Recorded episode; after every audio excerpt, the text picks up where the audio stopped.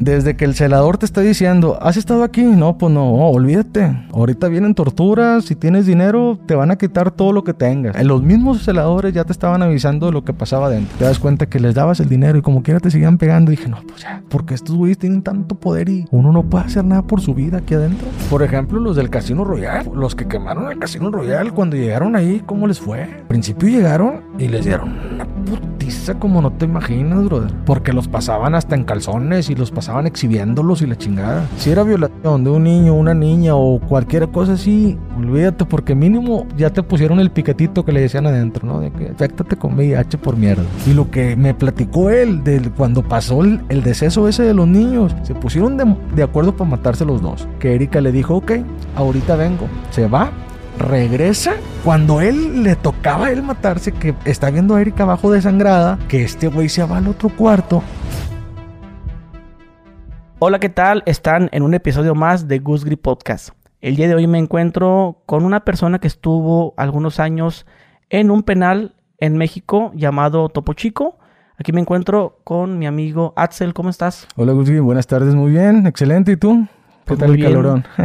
Aquí mira en Monterrey, ahora sí que el de las montañas. Así es, no se compara con Mexicali, que soy de ahí, pero Sí, claro. Ok, este algunos añitos en Topo Chico. ¿Cuántos? Sí, una mala experiencia, bro. Fueron seis años. Me aventé dos en el topo y cuatro en Cadereyta. Los dos son penales que están aquí en Monterrey. Así es. Uno está más céntrico que el otro, el otro está ya por la refinería de Cadereyta, en mero enfrente. Ok, pues en este episodio se va a hablar sobre, ahora sí que el lado del topo. Ya tiene rato que quería este, hacer un podcast con alguien que estuvo ahí. Ya ves que hace algunos años ya lo cerraron. Sí. Y pues qué bueno, ¿no? Qué bueno, pero fíjate una cosa, que como quiera la sensación ahí queda, porque yo por mi trabajo paso por ahí y volteas a ver y te acuerdas, ¿no? Los, los traumas. Se siente la vibra. Sí, claro. Ah, hubieron varios youtubers que se metieron a grabar ahí y hacían como el room tour, ¿no? Sí, claro. El, tour, perdón. Sí, vi sus videos y explicaba cuando iba el youtuber grabando, mira, aquí esto, mira, aquí esto otro, aquí, o sea, diciéndoles lo que pues lo, que yo viví ahí, ¿no? Yo sí conocí de punta cola el pinche penales. Bueno, podemos empezar sobre cómo es que pues mira, yo caigo la, este, por andar con una mala compañía de una mujer, ¿no?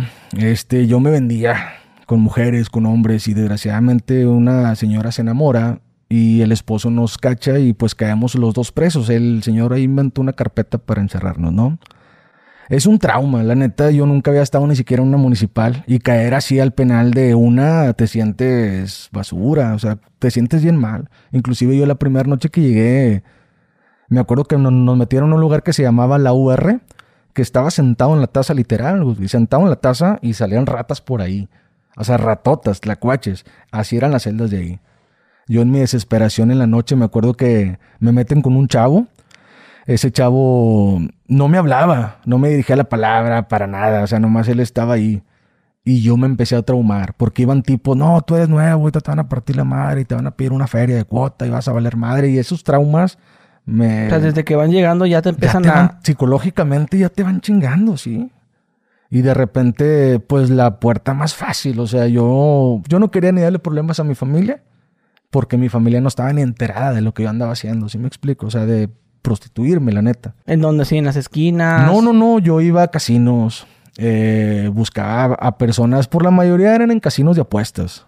Ahí conocí a las personas con las que yo tenía que ver es por dinero.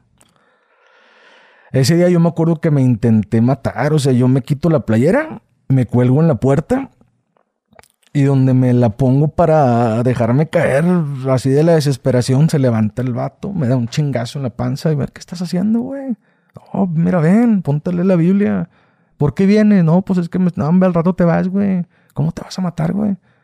Y a esa persona fue la que me comentó el infierno que se me venía adentro. O sea, es un infierno. Desde la lana que te piden, de cómo le vas a hacer para conseguirla y que es a huevo y los putazos que te dan de a diario. O sea, sí es un trauma que se vive bien cabrón. Y la gente que ha estado ahí lo sabe. O sea, a mí me tocó vivir en el A8. En el A8. Bueno, este, antes de brincar a eso, este, tú te dedicabas a eso, trabajando en casinos, te metes con la mujer equivocada, esposa de, de algún malandro. No, no, no, era un abogado, un abogado. Alguien bueno. Sí, sí, sí. Y esta persona te fabrican un delito para meterte al... A los dos, ella también estuvo presa. ¿Por, qué los meten? supuestamente nos habían inventado primero que por extorsión, que por un dinero del, del esposo, no sé qué, y después la carpeta quedó por chantaje, Ok. algo así. Pero ella, vaya, ella todos los días me enrollaba, no, vamos a seguir de aquí, y yo, el abogado yo te lo estoy pagando y vamos a seguir O sea de que si tenías una, empezaste a tener una relación con, con esta mujer, por así decirlo. Adentro también, Gusgri. Adentro, por ejemplo, no, no la veía, pero me, me mandaba unas comidas y entre el arroz envuelto, ahí venía un- una carta y siempre me mandaba 100, 200 pesos todos los días. Y diciéndome, me- explicándome lo que estaba haciendo el abogado. Ll- Llega la sentencia y en la sentencia resulta que sale ella y yo no. Ya. Me hicieron una mala jugada. Y el vato re- regresó con la vieja. Me imagino que sí. La neta, yo salí y le perdí la pista. Ya no quise buscarla. Sí la vi en un programa que salió ahí, ¿no? Este, estaba viendo yo la televisión porque ahí la pareja sentimental de ese momento de ella iba a la cárcel a hacer eventos, a hacer como imitaciones de personajes. Y se codeaba ahí con los jefecillos que andaban adentro del penal. Lo que ya no me gustó es de que, pues él sabía que yo venía en la carpeta con, con su pareja. Él, él no era el esposo esposo, era la pareja sentimental de ella. No era el, el de la bronca. Y me acuerdo que ya era de todos los, de cada fin de semana que iba ese güey, a- se metía a hacer shows ahí. Eh, quiero que le den en su madre aquel pendejo. Y quiero que le den en su madre aquel pendejo. Y por 100, 200 pesos que le des a unas personas que traen 200 años, que ya les vale madre la vida, pues van y te pegan, o van y te pican, o van y te hacen algo. Pero ya lo agarró de cada semana. Yo le agarré un chingo de coraje a la pareja de él. Entonces cuando yo salgo y de repente veo la televisión una vez en la noche y lo veo que sale con chavana. ¡Ah, chinga! Este güey, ¿qué está haciendo aquí? Pues si este güey por él pagaba para que me madrearan allá adentro. Él pagó para que me violaran allá adentro. Él, él hizo infinidad de cosas, Gus Green, que no te imaginas. Y yo verlo en un programa de, de televisión, dije, este güey, ¿por qué le dan la oportunidad? Yo tengo documentos de eso. Tengo documentos de eso.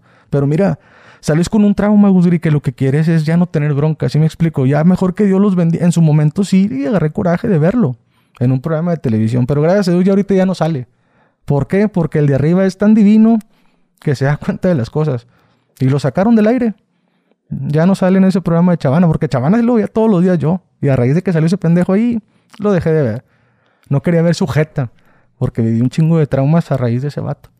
Ok, entonces pasa lo que dices, este, te capturan, te meten a un lugar, ¿cómo lo mencionabas? Eh, ¿dó- Se dónde? llama UR. UR, que es como... Unidad de, de reflexión, supuestamente. Muy bien. Pero entras y había... ¿Tu primer día cómo fue?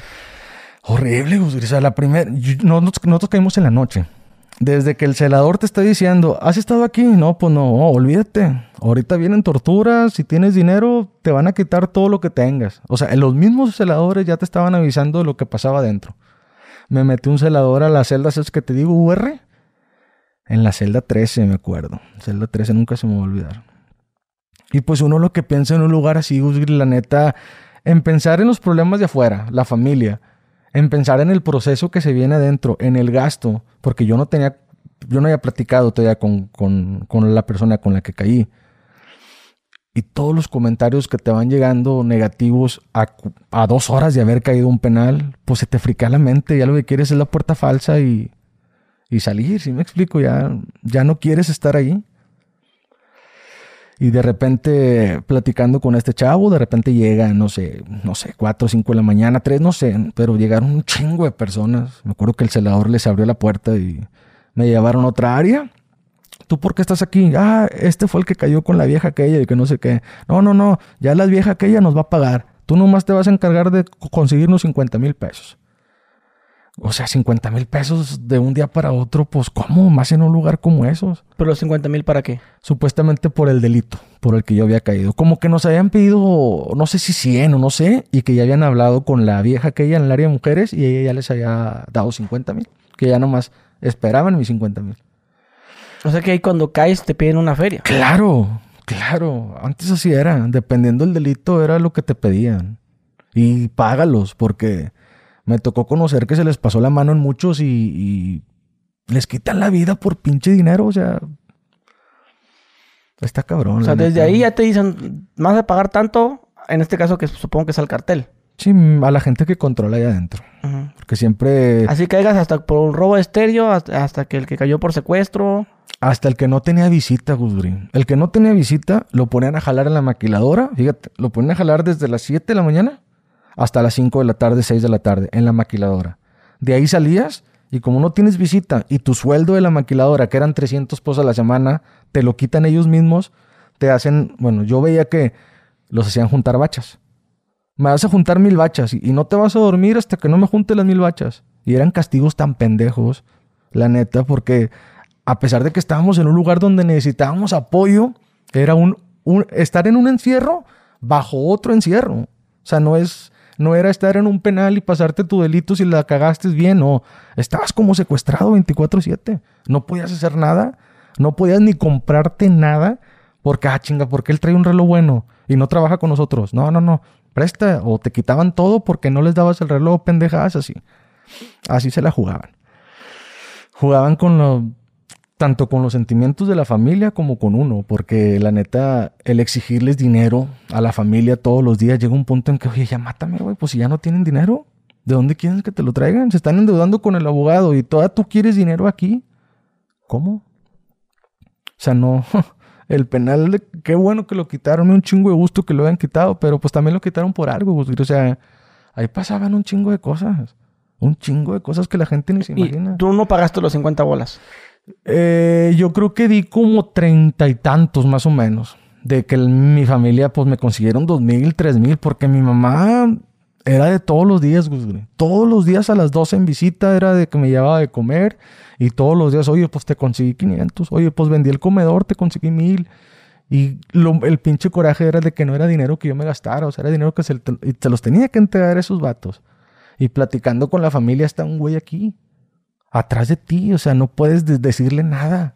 Nada. Porque una palabrita que les digas te va como en feria. Me están golpeando. Cualquier ceñita que le hubiera hecho así de, las personas que estaban atrás te va como en feria. O sea, no. O sea que las visitas sí te ponen ojos. Claro. Es, es su jale. Es a lo que se dedicaban. Ellos eran felices con fiesta todos los días. Todos los días fiesta y drogas y todo. Ellos eran felices, pero a raíz del dinero de chingo de gente que estábamos ahí.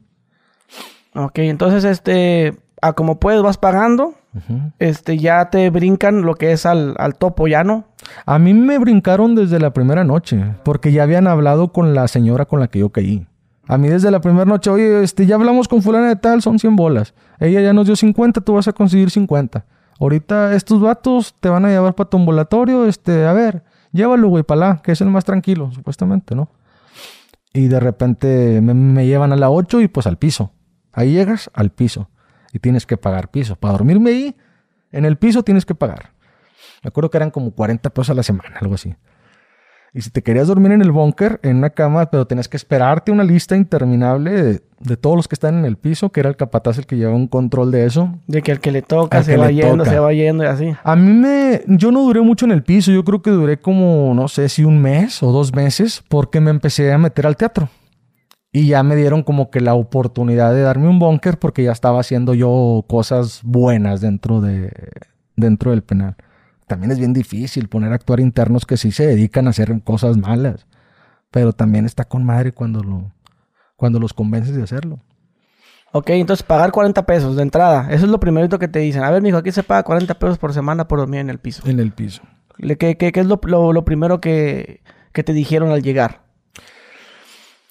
En sí en sí así las palabras pues son puras palabras de que, ah, hijo pues a pendejadas así, ¿no? Pero es de que a mí no me fue tan, tan mal como otros casos. A mí nada más fueron golpes, no sé, alrededor de 30, 40 minutos hincado, no sé, 20, 30 personas alrededor.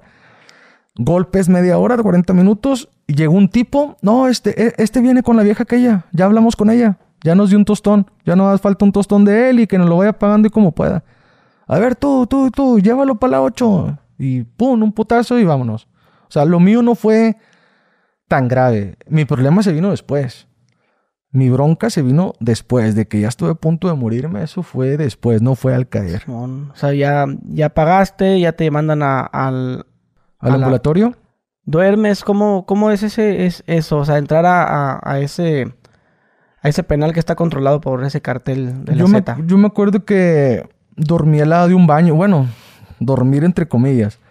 Me acosté al lado de un baño, este, recordando, ¿no? De qué pendejo, ya me iba a quitar la vida y a lo mejor mañana salgo libre y mi mente estaba muy, muy manchada, muy, muy mal, muy friqueada. Este, me acuerdo que no dormí o porque no tenía ni cobijas. Yo me acuerdo que un, un después se, hizo camarada de ahí, va llegando, no, pues no tiene nada, no, pues no, va. no, pues ahí mero. Ahí cobijas en el baño de, las, de los vatos que ya se fueron, agarra una de esas. Y pues no duermes, Cuando, cuando no eres de ese ambiente, es muy difícil adaptarte hacia la primera y estás con la incertidumbre de qué te va a pasar y, y, todo, ¿no? O sea, no, no es de que llegues y duermas con madre, no. El primer día, no. Mi familia no sabía. No estaban enterados de que yo estaba ahí, sino que ven un reportaje en las noticias y ahí se enteraron de que yo estaba, porque ellos fueron a buscarme la ministerial y todo y les decían que no estaba ahí. o sea, me negaban con la familia, porque pues el quién estaba detrás de todo esto, quién estaba pagando todo esto.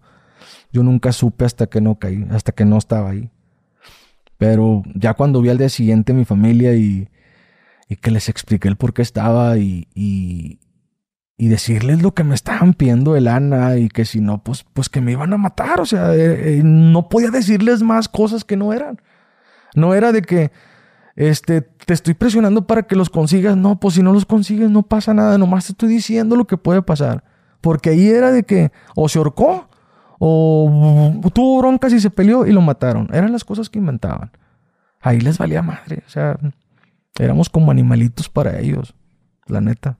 ¿Viste eh, los videos que hacían de los recorridos del topo? Sí, sí, sí. Y también eran bueno, tanto, algunos. tanto televisoras y tanto como influencers, ¿no? Que decían, mira, aquí había un bar, mira, aquí había hasta un table, tenían hasta armas, según esto. ¿Qué tanto es, es real lo que vemos en la tele con lo que se vive estando ahí? Mira, yo no sé porque fue muy visto en, en las noticias en ese tiempo. Estoy hablando, no sé, 2010, 2011 por ahí que querían meterse a rescatar a uno armados. No sé si, tú recuerdas esa historia. ¿De un helicóptero? No, no, no, no, no. Llegaron por donde entran la gente normal, por donde está el portón. Llegaron gente armada que iban por un interno que estaba adentro, que se les estaba volteando supuestamente adentro. Mm. En esa ocasión nosotros estábamos en la biblioteca. Estábamos ensayando una obra de teatro en la biblioteca. Entrabas el portón del penal y la biblioteca estaba arriba luego, luego. Y de repente se empiezan a escuchar balazos de afuera para adentro. Y de repente el celador empieza, ¡ay, que se van a meter por fulano de tal, va! Por uno que ya se escuchaba que les quería dar volteón ahí adentro. Y hubo, matazones ahí. Hubo varios muertos que también nunca, pues nadie dijo nada, o sea... Sí, ya me acordé que decían que era un intento de motín, lo quisieron vender así. Ándale, lo quisieron meter así como intento de motín, pero no fue así. No fue así. Quisieron de, afuera se metieron a, sí, a, remangar. Ahí no tenía casi dos millones de, en dólares en, la, en una bañera eso fue bien. O sea, porque se metieron peritos y se metieron. Hubo muchos ¿Dos muertos. millones de dólares ahí en el penal? Tenían un chingo de lana, Tenían un chingo de lana. Por eso te preguntaba que sí que tanto era real o mentira, pues como lo. Sí, eso de que había table, lo hacían en el teatro. eso sí. De que había altares de la Santa Muerte, había altares de la Santa Muerte. Donde antes eran los teléfonos, y quien estuvo ahí lo debe de saber. Donde antes eran los teléfonos, ahí lo adaptaron para hacer una como un altarcito. Una capilla, ¿no? Como una capilla, pero a la Santa Muerte, con altares de dos metros, dos metros y medio, y les ponían cosas que ni te imaginas. ¿eh? Que iban allá a pedirle cosas. Pues me imagino que les iban a pedir favores y a cambio de eso pues tenías que dejar ahí. Por eso estaba muy prohibido. Ahí se metía quien andaba jalando ahí con esa gente. O sea, si no andabas jalando con ellos, nadie tenía acceso a meterse ahí más que ellos. Uno como interno así, no. ¿Cómo era, por ejemplo, caminar por ahí? ¿Era un lugar limpio, un lugar sucio? Sucio. O sea, aunque, mira, es que ahí estaba muy complicado entre semana. Entre semana era un desmadre. Era un vil desmadre todos los días. Y veías fiesta todos los días. Y créeme lo que caminar en el topo no caminabas a gusto. Salías a lo que tenías que hacer, como yo en mi caso. Yo salía directo al teatro. Yo no salía del teatro porque sabía que ahí estaba un celador. Y yo daba las clases ahí mismo acababa mis, mis cosas y para atrás. Yo no andaba ni caminando, yo me la pasaba en mi celda o en el teatro. Yo no la bailaba como dicen, Porque eran muchos problemas gratis. ¿Cómo que la bailaba? La bailabas es de que te salías a caminar al patio o que ibas a la comi al restaurante. No, me deja voy a ir a bailarle al restaurante. O deja voy a bailarle a los talleres. Pero hubo un tiempo, al menos en el tiempo que estuve yo, no podías hacer eso. Al menos de que no trabajaras con ellos. Pero gente normal, era muy complicado salir a, a bailarla, como dicen ¿Por qué? Porque ¿Qué, qué- una- qué te podía pasar si salías tú al restaurante? Una, salías con el temor de que te dieran un gochazo. Eso era de cajón. Porque de, Eh, pistola de... de gocha, de, ¿de gocha. gocha? Y a veces congeladas, güey. A veces congeladas, o sea, que duelen más culero. A mí me dieron normal y me dieron congelada, pero las congeladas sí llegué a la celda. y- Gocha son las de pintura. Las bolitas de pintura. Congeladas es que las meten en el congelador. Claro, pero duelen más culero. o Sí, sea, es, como, un es como una canica. es como una o un balde, no sé, pero duelen bien, la neta. Congeladas. Aguadas no duelen tanto. Entonces, pues yo vivía en el A8. Al momento de caminar, vas con el Jesús en la boca de que no vaya a estar nadie de las patrullitas ahí sentados, rascándose ellos los huevos, pero pasa alguien que, que porque no los pelas, o porque volteas a verlos, o porque, te- no sé, por X, que, pum, te disparan. ¿Sí me explico? O sea, eh, a veces salías por broncas gratis y trataba de... La comida que me llevaba mi, mi gente, mi familia, yo la distribuía. Me llevaban dos vasijas, ok, día, tarde y noche, ¿va? Para ya no salir. El rancho, pues el rancho. Gente que ha estado ahí saben lo que es el rancho. O sea, puro caldo, puro frijoles. Es un rancho. Lentejas. Hay, un rancho ahí. No, le llaman rancho a la comida. A, a la comida que daban ahí adentro. Pero pues nunca fue comida chingona o así como se supone que el gobierno da 200 pesos diarios por cada interno. Pues ¿dónde están esos 200? Porque nos dan puro caldo, puro frijoles, puras lentejas. De lo más bajo. De lo más bajo. Y lo demás, pues quién sabe. Ah, pero en visita, sábado y domingo, ahí sí se discutían. Hacían su mole, la misma familia llevaba vasijas y las llenaba con gelatinas, con mole, con caldo de res. El sábado y domingo sí se discutían con la comida. Y En- pues era en- cuando venía la visita. Y que había dinero. Porque pues la visita llegaba y te dejaba el dinero. Y ese dinero, ¿para dónde iba? Para la- todo era de ellos. O sea que si tu, tu mamá iba y te... Toma, mijo, te dejé 500 pesitos para que te compres unos papitas y unos Esos cigarros". 500 no eran tuyos, eran, si no eran de la Fayuca, de donde, o sea, del restaurancito donde te vendían de, de comer, eran porque tenías que abonar de la cuota. O sea que tú estabas, como dice, pagando esos 50 mil bolas entre mil, de 500, de 200. En paguitos porque te digo que empecé a hacer eventos en el teatro. Ya no me veían de que, porque ya sabían que no tenía, ya aguantaba las putizas y pues que no tengo, o sea, ¿cómo le hago? Pero, o sea, sí te golpearon varias veces entonces. Un chingo, bro. Porque era de todos los días. O sea, el pedirte dinero todos los días, todos los días, cuando no lo tienes y que tu familia no lo tiene, ¿cómo le haces? Abóname, te decían. Era de que, bueno, no te, vamos a soltar. Pero cuando traigan dinero, aquí vas a venir a abonar de 200, de 300. de- Y como le hicimos una fiesta a una hija de uno de los líderes de ahí, pues quedó como que contento. No me perdonó la deuda, pero sí de que, bueno, güey, de, de 100, de 200 y así. ¿Sí me explico? Ya no, ya no, ya me sentí un poco más tranquilo. Pero fue gracias a un evento que le hicimos en el Rondín 3 a una, a una hija de un... Yo, com- yo había, había entrevistado a una persona que estuvo en un penal que dijo que, que también eso de las deudas, pero ahí era de que, a ver, este, dámelo, el dinero de no sé, de la lista, no, no, algo así. Y que no dabas y un tablazo en las manos y uno en las nalgas. El de Y, la... y si lo dabas, de todos modos, te- si pagabas, de todos modos te lo daban. Como quiera te pagaban. O sea, también hay... Yo, yo me acuerdo que en la última, ya cuando me trasladan, este, yo vivía en, en el pabellón, donde estaban los enfermitos, o sea, los, los, los que se cagaban con el perdón de la palabra y agarraban la popó y se la comían o la amarraban, los- o sea, los que estaban mal de la mente. Ahí estábamos como 70 cabrones en un cuartito, encerrados. Les llamaban cabritos ellos, porque estábamos como cabritos secuestrados. Ahí, ahí pasábamos, lis- ahí estábamos, ahí era nuestra, nuestra casa el dormir sentados al lado de otros, porque era bien chiquito el espacio. En un lugar donde apestaba, pues ya te imaginarás, tenías que hacer del baño en medio de todos, sin puerta, porque nomás estaba un pozo. Ahí tenías que cagar y tienes que mear, delante de todos. El rancho, la, la, la La comida. comida, ahí mismo la servían. Donde estaba ese agujero que hacías del baño, entraba el carrito del rancho con la vasijota. El que tenía vasija comía. El que no tenía vasija, acaba, güey, tú rápido para que se la prestes a aquel y ya, ya acabaste, bueno, préstale la vasija a aquel. porque estábamos secuestrados ahí. No podía salir a comprarte una hamburguesa o algo. Es cuando te das cuenta que les dabas el dinero y como quiera te seguían pegando. dije, no, pues ya. Ya no me traigan dinero. y que, como ahí estaban los castigados, pues los que no pagaban. Los que no pagaban. Ya, cuando, cuando no se paga, te traen ahí, ¿qué más? ¿Te golpean? No, depende la bronca. Depende la bronca. Yo veía casos más graves y se los llevaban para ahí y ya no regresaban.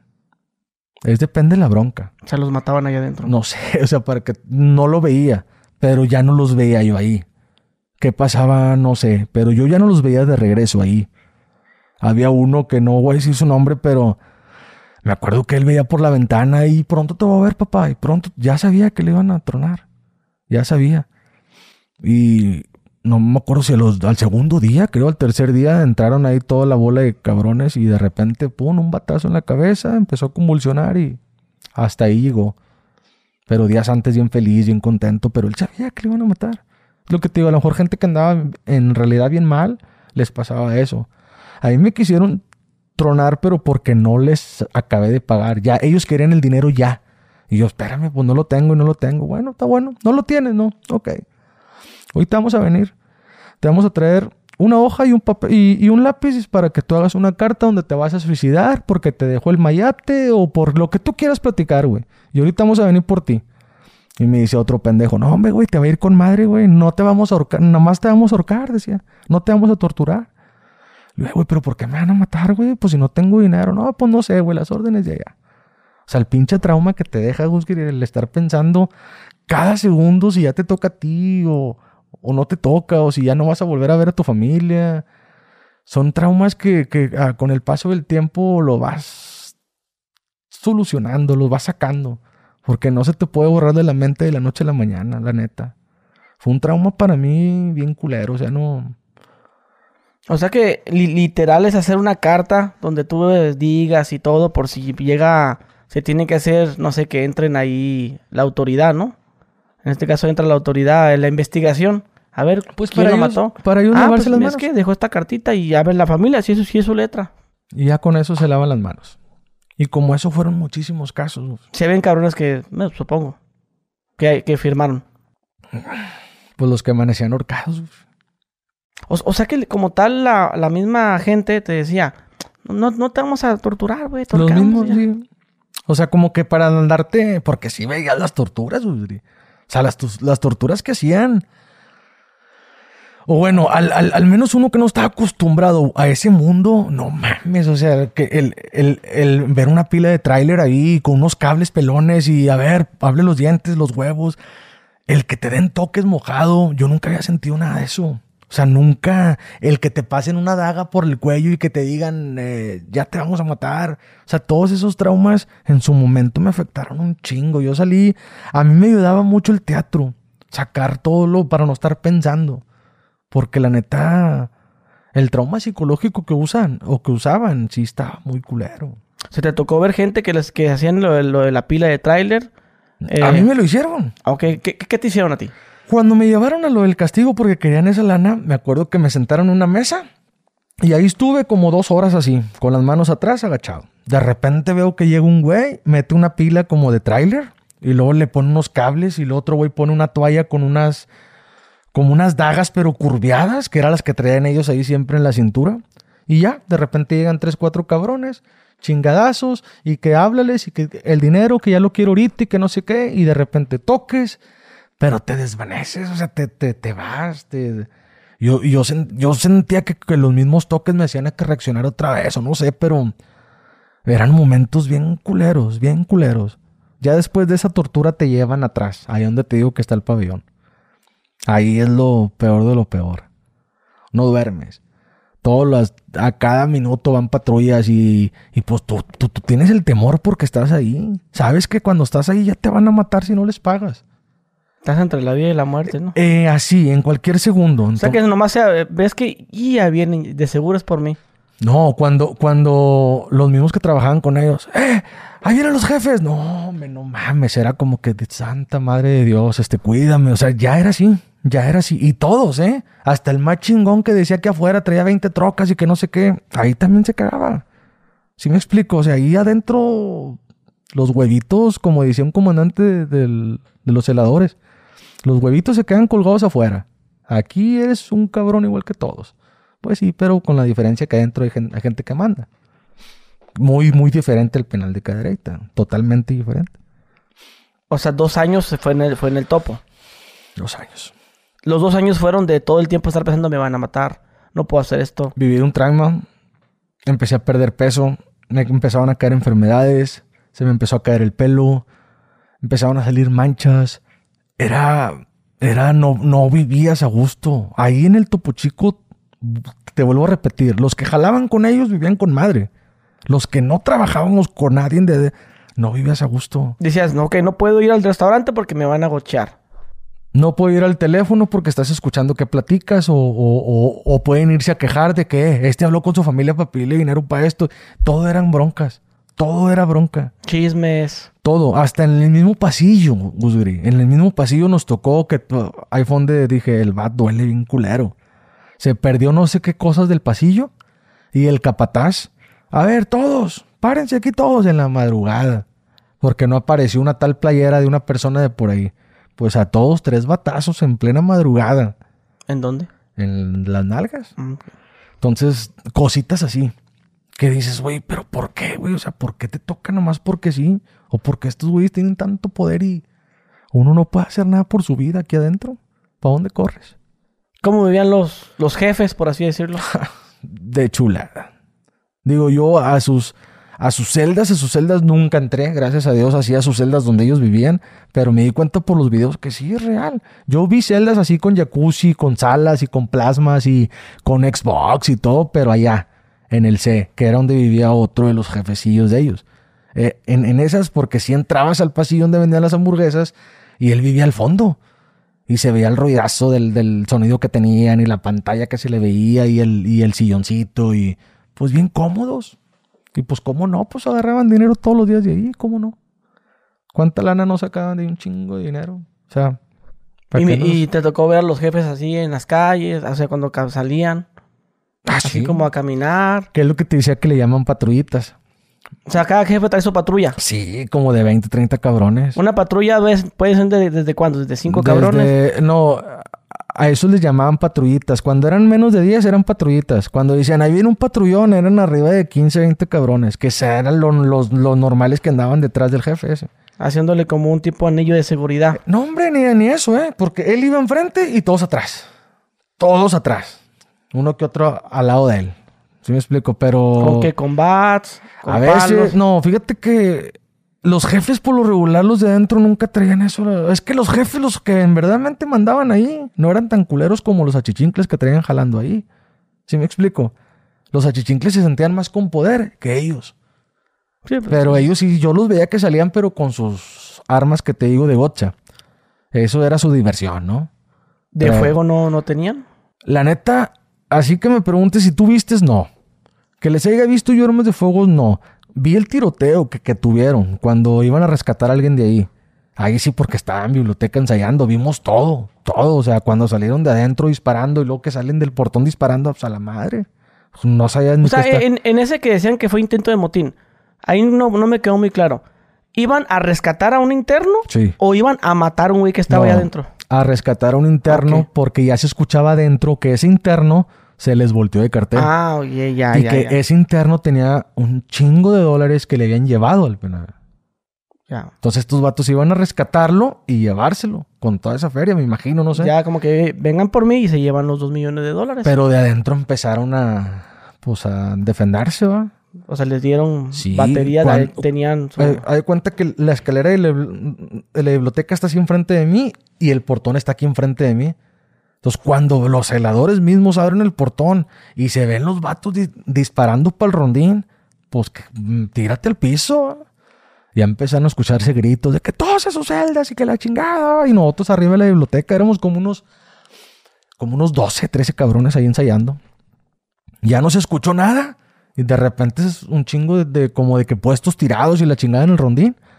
Pues córrele, porque pues nosotros vivíamos hasta la hasta mero atrás.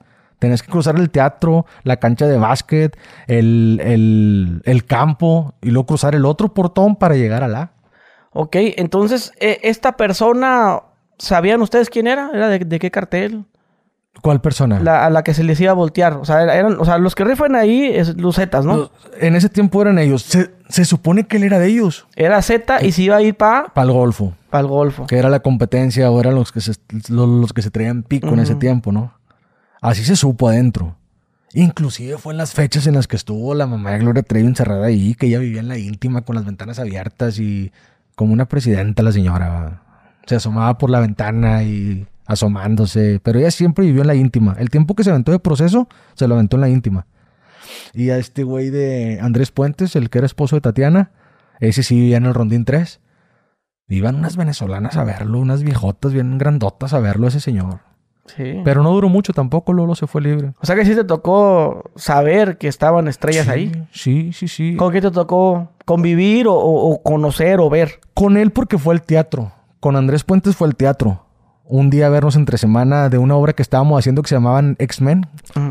Y se puso, bueno, estaba platicando con otro interno que le iban a traer una guitarra de Ricardo Arjona, algo así autografiada, que se las iba a regalar a los mismos jefes de ahí adentro. Pero creo que él estaba por un proceso sencillo, porque no duró mucho. Te tocó ver a la mamá de, de esta Gloria Trevi. Ella sí estuvo ahí arriba, en, en la íntima. Cuando ibas al portón para salir del penal o así, los cuartos de la íntima estaban arriba. Y ella siempre vivió ahí. El tiempo que estuvo presa, siempre estuvo en la, en la última habitación de la. A- de la ahí, ahí estuvo un futbolista, ¿no? ¿Cuál? El gato no sé qué. No, ese estuvo en cadereita. Cadereita.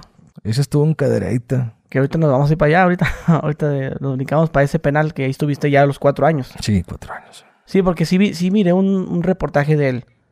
Que él es supuestamente todo por secuestro. Mira, yo no sé si el gato Ortiz tenga mucha gente quien lo siga, pero la neta adentro era una mierda. Era una mierda, o sea, afuera mucha gente lo seguirá por ser quien era de futbolista, pero adentro era una persona más cagada que y todos adentro subimos. Por eso cuando salió él, que salió go- go- golpeado, no sé si recuerdas que salió en una... Sí. Ok, yo ya estaba libre, pero a él le fue bien, la neta, porque adentro ya se escuchaban otras cosas de él. No lo querían ¿Él sigue preso? pero lo cambiaron de área. Estaba en el ambulatorio A, en Cadereyta, y lo cambiaron para ampliación, porque ya el pueblo ya no lo quería. Era la persona más prepotente del mundo y se creía que tenía mucha lana y, como te digo, hay gente que traen 50 años, ya les vale madres la vida. Si llegas tú, eh, güey, ten 100 pesos, güey, ve y pica aquel, lo hacen. Porque ya ellos saben que se van a morir ahí, ya no tienen oportunidad de salir. Y, y las personas como estas, la- el gato Ortiz, se aprovecha de esa situación. ¿Él Adentro, ¿cuántos, cuántos trae él? años sí no sé, creo que te dan delito de secuestro, pero no sé cuántos años traiga, la neta. Sí, Pero- supuestamente es lo más... Lo más penado. Penado, O sea, sí, lo sí. que sí supe es de que lo habían cambiado de la, de la, o sea, del penal que es cadereita, lo cambiaron para ampliación, que es otra área del penal, donde son poquitos internos ahí. ¿Qué es lo más... Ahora sí que es lo más culero? ¿El topo o cadereita? No, el topo. El Mil topo. veces. Sí, Ah, claro. Mucha diferencia de penal. Ok, pero ok, entonces, entonces háblanos un poquito más de, de- de eso, ¿no? Dices tú, nos, nos, nos estás contando algo por encimita, por así decirlo, ¿no? Pero cuéntanos algo que te haya impactado de ahí, Del del topo. topo. Que tú, no puede ser, güey, esto. Mira, te voy a platicar Que algo la, que, la gente no lo creería. que, que no sé si, si, si lo, lo cortes o no sé lo no, que... tú, no. tú, pues, di lo que Mira, sea. yo vivía en el A8, como te digo. Nosotros teníamos una ventana que daba a un área que le llamaban mantenimiento. Había un vato que era el encargado de una fayuca. No me acuerdo cómo le decían. Este. En una tarde estaba ese vato y sus trabajadores ahí. eh, o sea, los tenían ahí golpeándolos. De repente ya no se escuchó nada. Nomás se escuchó cómo escarbaban. En plena madrugada. Estoy hablando que esto siempre pasaba en plena madrugada. Por eso cuando los comentarios que decían es que hay gente enterrada, pues deberían de checar. A lo mejor y sí. A lo mejor y sí. Porque me decía mi mamá que mucha, oye, es que viene una señora por su hijo y resulta que lo mandaron a Oaxaca y ya hablaron a Oaxaca y, dicen que no está allá. No, Pues ¿dónde está? ¿Sí me explico? O sea, qué buen, qué bonito que hicieron una plaza y se ve hermosa la plaza. Yo cuando paso por ahí, güey, no mames, aquí yo veía el, el- el metro desde adentro y Ah, eh, ah, ¿el topo ahora es plaza? es como una placita que hicieron ahí como de gobierno, porque hay banquitas y todo eso. Y le echaron pisito arriba para que... O sea, no ese se- penal no lo cerraron por, por exceso de, de gente. Hay un chingo de broncas ya en ese penal. Que ya no pudieron controlar, la neta. Que como te digo, se les hacía fácil decir, no, este, pues no sé, lo trasladamos y ya. Ya, ya no pelea, ya, ya no busca, ya no nada. ¿Por qué? Porque es un penal, es un purgatorio, lo pueden matar en cualquier momento. Y es lo que se barrea, se lavan las manos con eso. Y no le hagas de pedo porque pues te metes en manos con el cartel. Afuera hay gente. Pues. Me acuerdo que eso también salió en noticias y si la gente ve noticias también nunca se les va a olvidar uno que vivía conmigo, el pelón.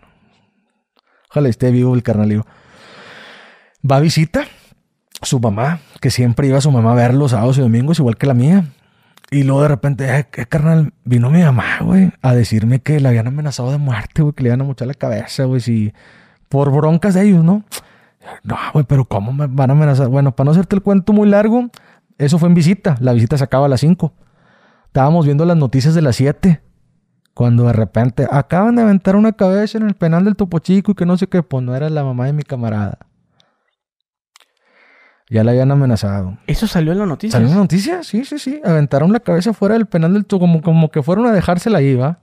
Pero pues este güey también andaba haciendo cosas malas. El pedazo es que se desquitaron con la mamá. Una señora viejita, vivían en Sierra Ventana. Y así, chingo de películas que uno que trabajaba conmigo en el teatro hizo que su mamá vendiera su casa, que porque ya lo iban, que o sea, que para pagar abogados, la señora se quedó sin casa porque lo sacó y también se en las noticias. Salió y lo fueron a matar afuera de una casa. Al día siguiente de haber salido del penal. Dejó a la familia sin casa y se le murió a la señora el hijo que, que, pues que iba a ver ahí. Y como esos hay un chingo de historias. Hay un chingo de casos. Ok, pero, pero cualquier cosa que te pasara era, no lo encontramos, se me hace que se fue al otro penal o se suicidó. Sí, sí, siempre esos, esas eran las respuestas. Es que yo no sé si, si en esos años tú, tú, te, debes de acordar o, si andabas por acá, estaban apareciendo muchos cuerpos de celadores. Donde sea. Que aparecían descuartizados celadores. Entonces ya los celadores pues tienen familia. También les da miedo hablar. Obviamente. Entonces, ¿qué hacen? No, señora, pues lo trasladaron. No te van a decir, señora, está enterrado aquí en el patio. O señora, lo mató. O sea, no. No. No van a hacer eso. Es un penal, el peor penal de Monterrey, pues. Y yo creo que se enfocan también si la gente te visita o si no te visita. O sea, hay muchas cosas en las que ellos se fijan para poder hacer algo. Ok. Eh, ¿Tú perteneces a la comunidad LGTB? Sí. Y Con mucho orgullo. Habías mencionado alguna vez que tu pareja iba a visitarte ahí. Eso fue en Cadereyta. También Cadereyta. Yo, este, tuve pedos con eso también porque pues no, no, es, no es muy visto, pues, si me explico. O sea, yo no sabía que un hombre podía entrar a la íntima con un interno. Yo no sabía que existía eso, sino que él empezó a investigar, a investigar y resulta que dice, oye, ¿ya se puede? Dije, no, pues a la papelería. ¿Quieres venir? No era tanto el, ir a la íntima, el tener relaciones, sino que el convivir porque yo no podía abrazarlo en, la visita. Yo no podía darle un beso en visita porque toda la gente se te quedaba viendo y si me explico, estás en un penal, se supone que todos bien machines y no, hombre, nada que ver. Había vatos que sus esposas los iban a ver y entre semana andaban joteando con otros. Es muy normal porque el sentimiento lo tienes ahí. Si sabes que vas a estar 50 años preso, nadie te visita, pues ¿qué haces? Una relación ahí con alguien que tenga la misma edad que tú, de años. ¿Sí me explico? O sea, si yo tengo 50 años que usted cómo va a estar aquí, tú tienes 40, 50 años, nadie nos visita, se presta mucho para... ¿Sí me explico? Ser noviazgos. Exactamente. O más que la gente, cuando uno se abre de que me vale madre lo que piensen, ay, güey, hubo muchos celadores que me felicitaban. Qué huevos de cabrón. Porque veían la fila de la íntima puras señoras y nomás mi chavo, mi pareja, ¿sí me explico? Y él se ganó el cariño de todas ellas. Siempre en la fila antes de entrar se agarraron a platicar con él. Y, ya, y que ya te separé el lugar y ya de cuenta que era plática normal con él. Pero en las revisiones acá conmigo, Cálmate, eran lo peor de lo peor. Casi me querían sacar la pinche tripa por el culo, no sé. Se imaginaban que por ser un hombre me iba a meter droga, me iba a meter algo. O guantecito de látex y todo el pedo. No tanto así, pero sí de que te. A ver, güey, casi, casi que te quieren romper el culo, ¿no? Así, digo, con el perdón de la palabra, pero es que así es, así es. Las revisiones cada que iba a ir a visitarme la íntima estaban bien culeras. Pero pues yo, yo salía contento de estar con él platicando cuatro o cinco horas, porque él salía de trabajar, se iba a hacer fila, él trabaja en un hospital, salía a hacer fila el viernes en la madrugada para el sábado. El sábado se quedaba en, en- en la íntima, que era el día que descansaba. Llegaba hasta la tarde a descansar, desde el viernes hasta el sábado en la tarde. O sea, por eso lo amo, vale un chingo la pena también muchas cosas que hizo por mí, la neta, como no tienes una idea. ¿La lista tenía algún precio? No, la lista no. La lista, puta, la pasaba nomás una vez y a veces, Gusgri. Casi era muy raro la lista en, en el topo. ¿Cuántos internos hay ahí? No sé la cantidad exacta, pero nosotros en el ambulatorio éramos que como unos 300, 400, en el puro ambulatorio a 8.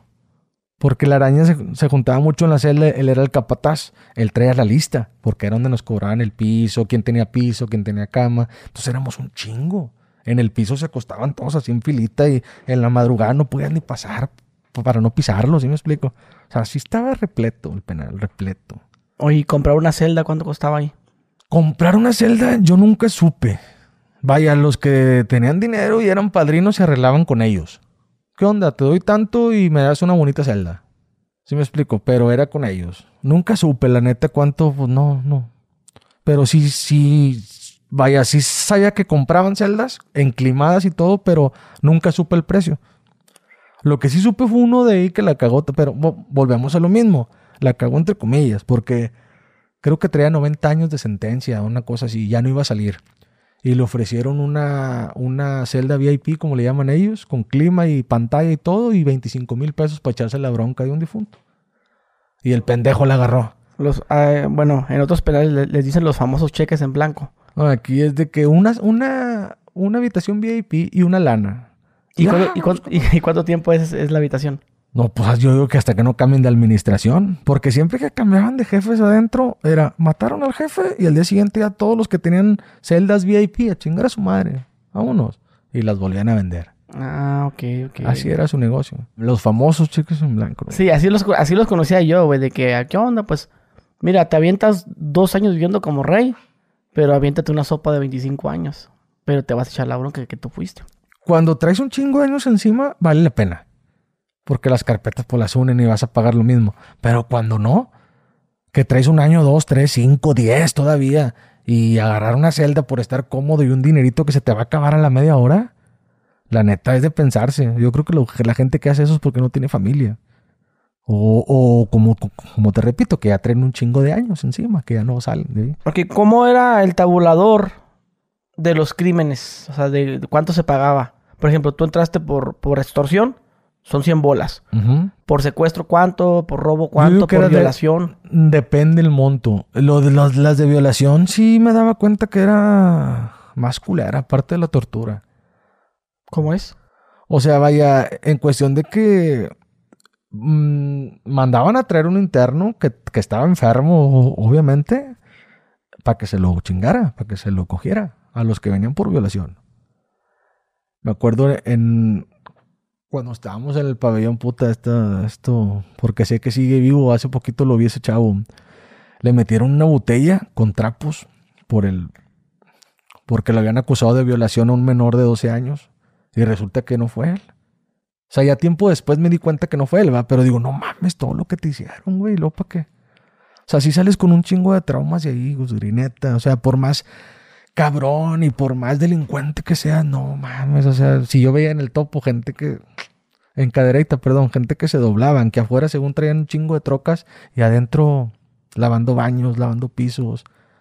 No te sirve de nada el poder. No, no, o sea, no te sirve de mucho. Eso, estas personas que estaban enfermas de qué? VIH. Me imagino que sí. Porque cada que era un violador siempre le hablaban a ese, al huevo y a otro güey, no me acuerdo cómo le decían. Pero ese güey, esos estaban locos, o sea, estaban El chisqueados, sí. Pero el huevo lo hacía, cógeme papi, o también era castigo no, para él. No, el vato, a ver, ¿dónde está el pinche violín que llegó? Y tráemelo para acá y me lo voy a coger. Y dijo su puta madre. Y siempre era así, siempre era así. Pero era un vato que traía un chingo de años. Si te gusta coger niños, cógeme a mí. No, él se los chingaba. Ah, ok. Él, aunque no querían, él se los... O sea, los mismos jefes lo mandaban a, a llamar a él. Eh, acá llegaron un violín. Y este güey llegaba y sin preguntarles nada, estaba enfermo. De hecho, vivía en el pabellón él. Estaba enfermo de la mente. Pero como tenía esa enfermedad, Y pues ya todo sidoso ahí.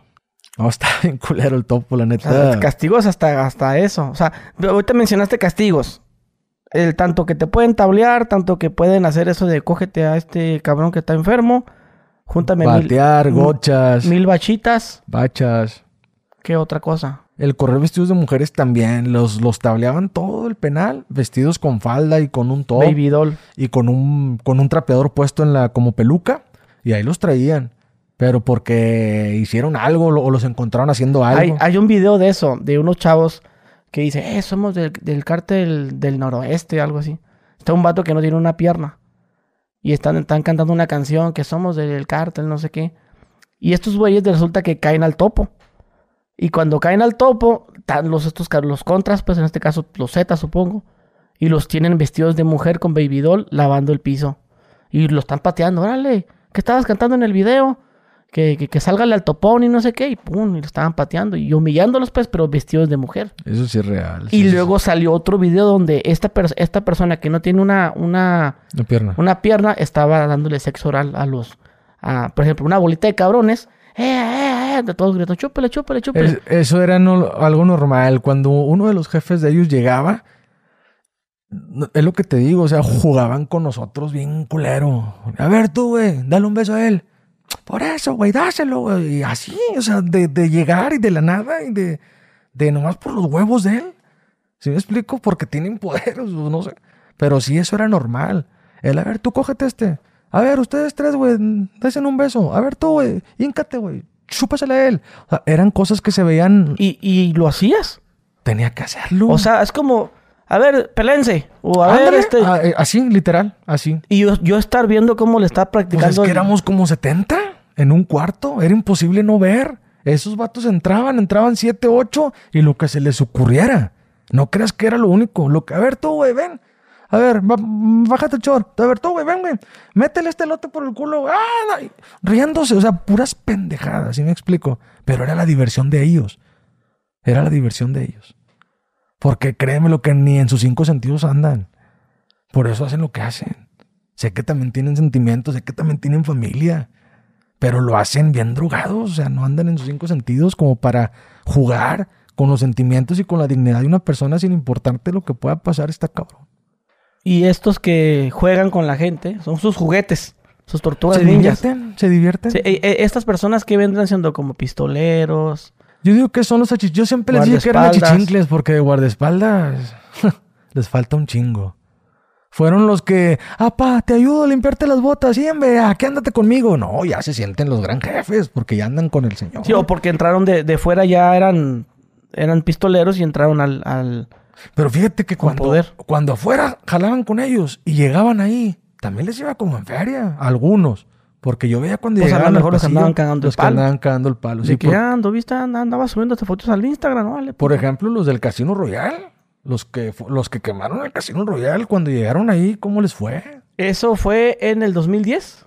¿O el...? Creo que fue en el 2011. En el ¿no? 11. Poco. Cuando se Royal, el casino. así. Creo que fue en el 9 Porque o yo 10. ya estaba ahí. Cuando ellos llegaron, yo ya estaba ahí. O sea, ¿cómo estuvo esa, ese asunto? O sea, ¿por qué quemaron ese casino? Ah, no, no, no, ni idea. Ni idea. pero vi que se encendió. llegó, llegó la mafia, pero la mafia fue la que se bajó a hacer su desmadre. Pues a- los videos supuestamente que aparecen ahí llegaron a comprar gasolina, llegaron y al- algo así. Que to- total esos pendejos fueron a dar al top. Pero esos, esos no eran de Monterrey, ¿va? eran como de- del... Ni idea, brother. Yo no, o sea, ahí era como que una vecindad. Todo se sabía. Cuando caía alguien, todo se sabía. Ok, y esos- cabrones, los del casino, los que quemaron eso, Al principio llegaron y les dieron una putiza como no te imaginas, brother. Porque los pasaban hasta en calzones y los pasaban exhibiéndolos y la chingada. Y como al mes, pum, agarraron vuelo. No sé quién habló, no sé qué pedo, pero ya eran jefes adentro. Ya toda esa gente que los habían madreado, ahora esos vatos les traían coraje. ¿Sí me explico? ah, ya, ya, ya. Sí, y llegaron y les fue como en feria. Pero no sé quién habló por ellos y ya andaban hasta con patrullita atrás y todo. Y a ver, y- tú me pegaste. y con ropa buena y sí. Y, y, ok, yo, yo, yo pensaba que, que les pegaron por la, la mamá, la pendejada que hicieron. A lo mejor y sí, ¿no? A lo mejor les pegaron porque hicieron una cagazona. a lo mejor la tenían a pan y ver, eh, gente, murió, murió señoras, se murieron niños, cabrón, Pues sí, déjate, fueron mamá. un chingo de personas. Sí, sí, sí, sí, había justicia cuando alguien atacaba a un niño, cuando se metía con una señora, cuando matabas a una mujer. El ¿Adentro? trato, el trato era diferente. Adentro. La, la venganza. Adentro cuando te metes con un niño, bueno, antes así era. Si era violación de un niño, una niña o cualquier cosa así, olvídate. Olvídate porque mínimo o ya te cogieron o mínimo ya te, ya te pusieron el piquetito que le decían adentro, ¿no? De que chinga tu madre, infectate con VIH por mierda.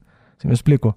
Pero muchas veces, bueno, eso me tocó más en cadereita, de que no, no era real, o sea, que salió absuelto y ya sales absuelto y, y, ya enfermo, o sea, ya te inyectaron VIH o ya porque te acusaron en una televisora o dijeron esto de ti y resulta que siempre no.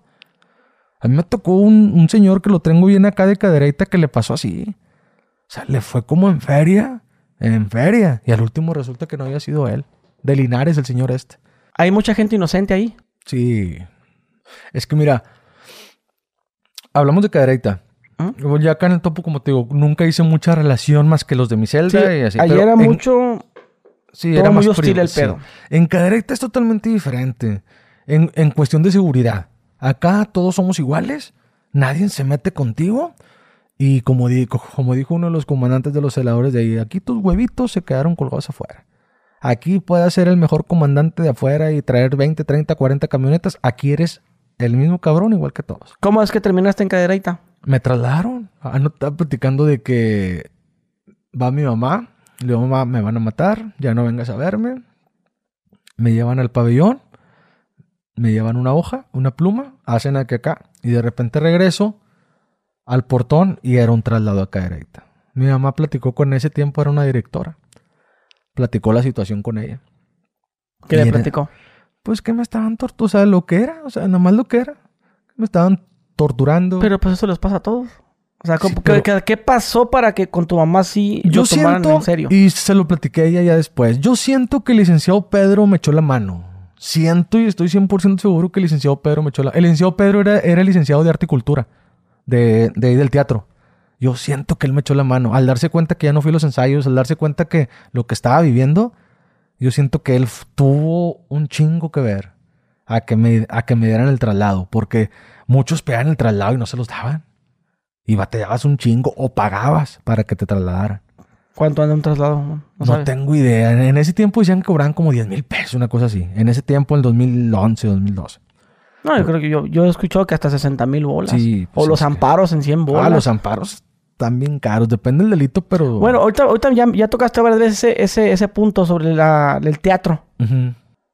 Tú, o sea, agarraste el taller de actuación. Sí.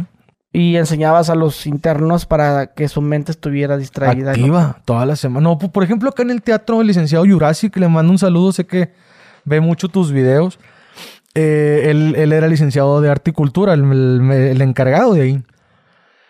Y confiaba un chingo en mí, o sea, yo le planteaba algo y, bueno, confío en ti. Bueno, va. Pero porque yo me juntaba con 10, 15 internos, que es muy difícil. Es lo que yo en la entrevista pasada que le dije, es que es muy difícil enseñarle a actuar a uno que sí se dedica a secuestrar, a uno que sí se dedica a matar, a uno que sí se dedica a violar y a que es malandro y a que es, es muy difícil.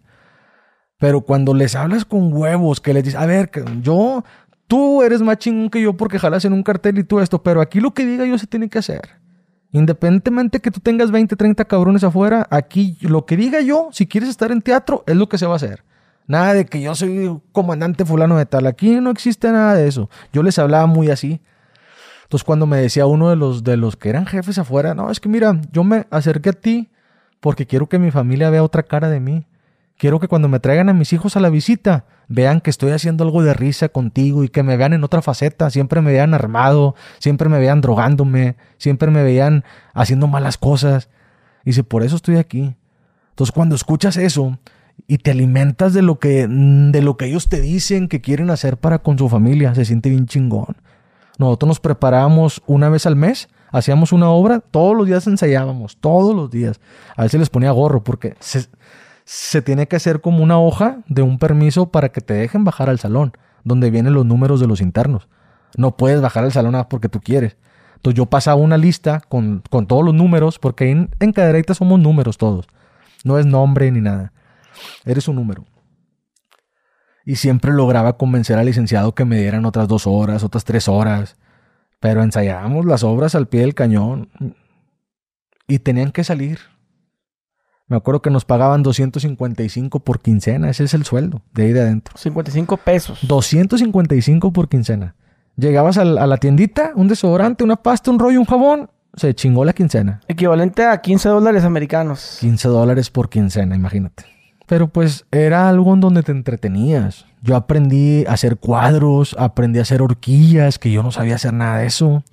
Eh, aprendí un chingo de, de en cuestión de, de cómo, ¿cómo te explico? O sea, el arte, porque es un arte el hacer cuadros, el pintarlos, el poner las, las escarchas, los hilos, todo ese tipo de cosas, yo no lo sabía.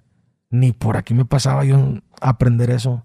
Las horquillas, siempre me preguntaba cómo las hacían. Y ahí me vine a enterar de cómo las hacían. Chalecos, o sea, cosas que nunca pensé yo que iba a aprender. Pero acá en Cadereyta fue más tranquilo en, cuestión de eso. O sea, sí tenía un cierto respeto por el teatro, pero por mis preferencias no.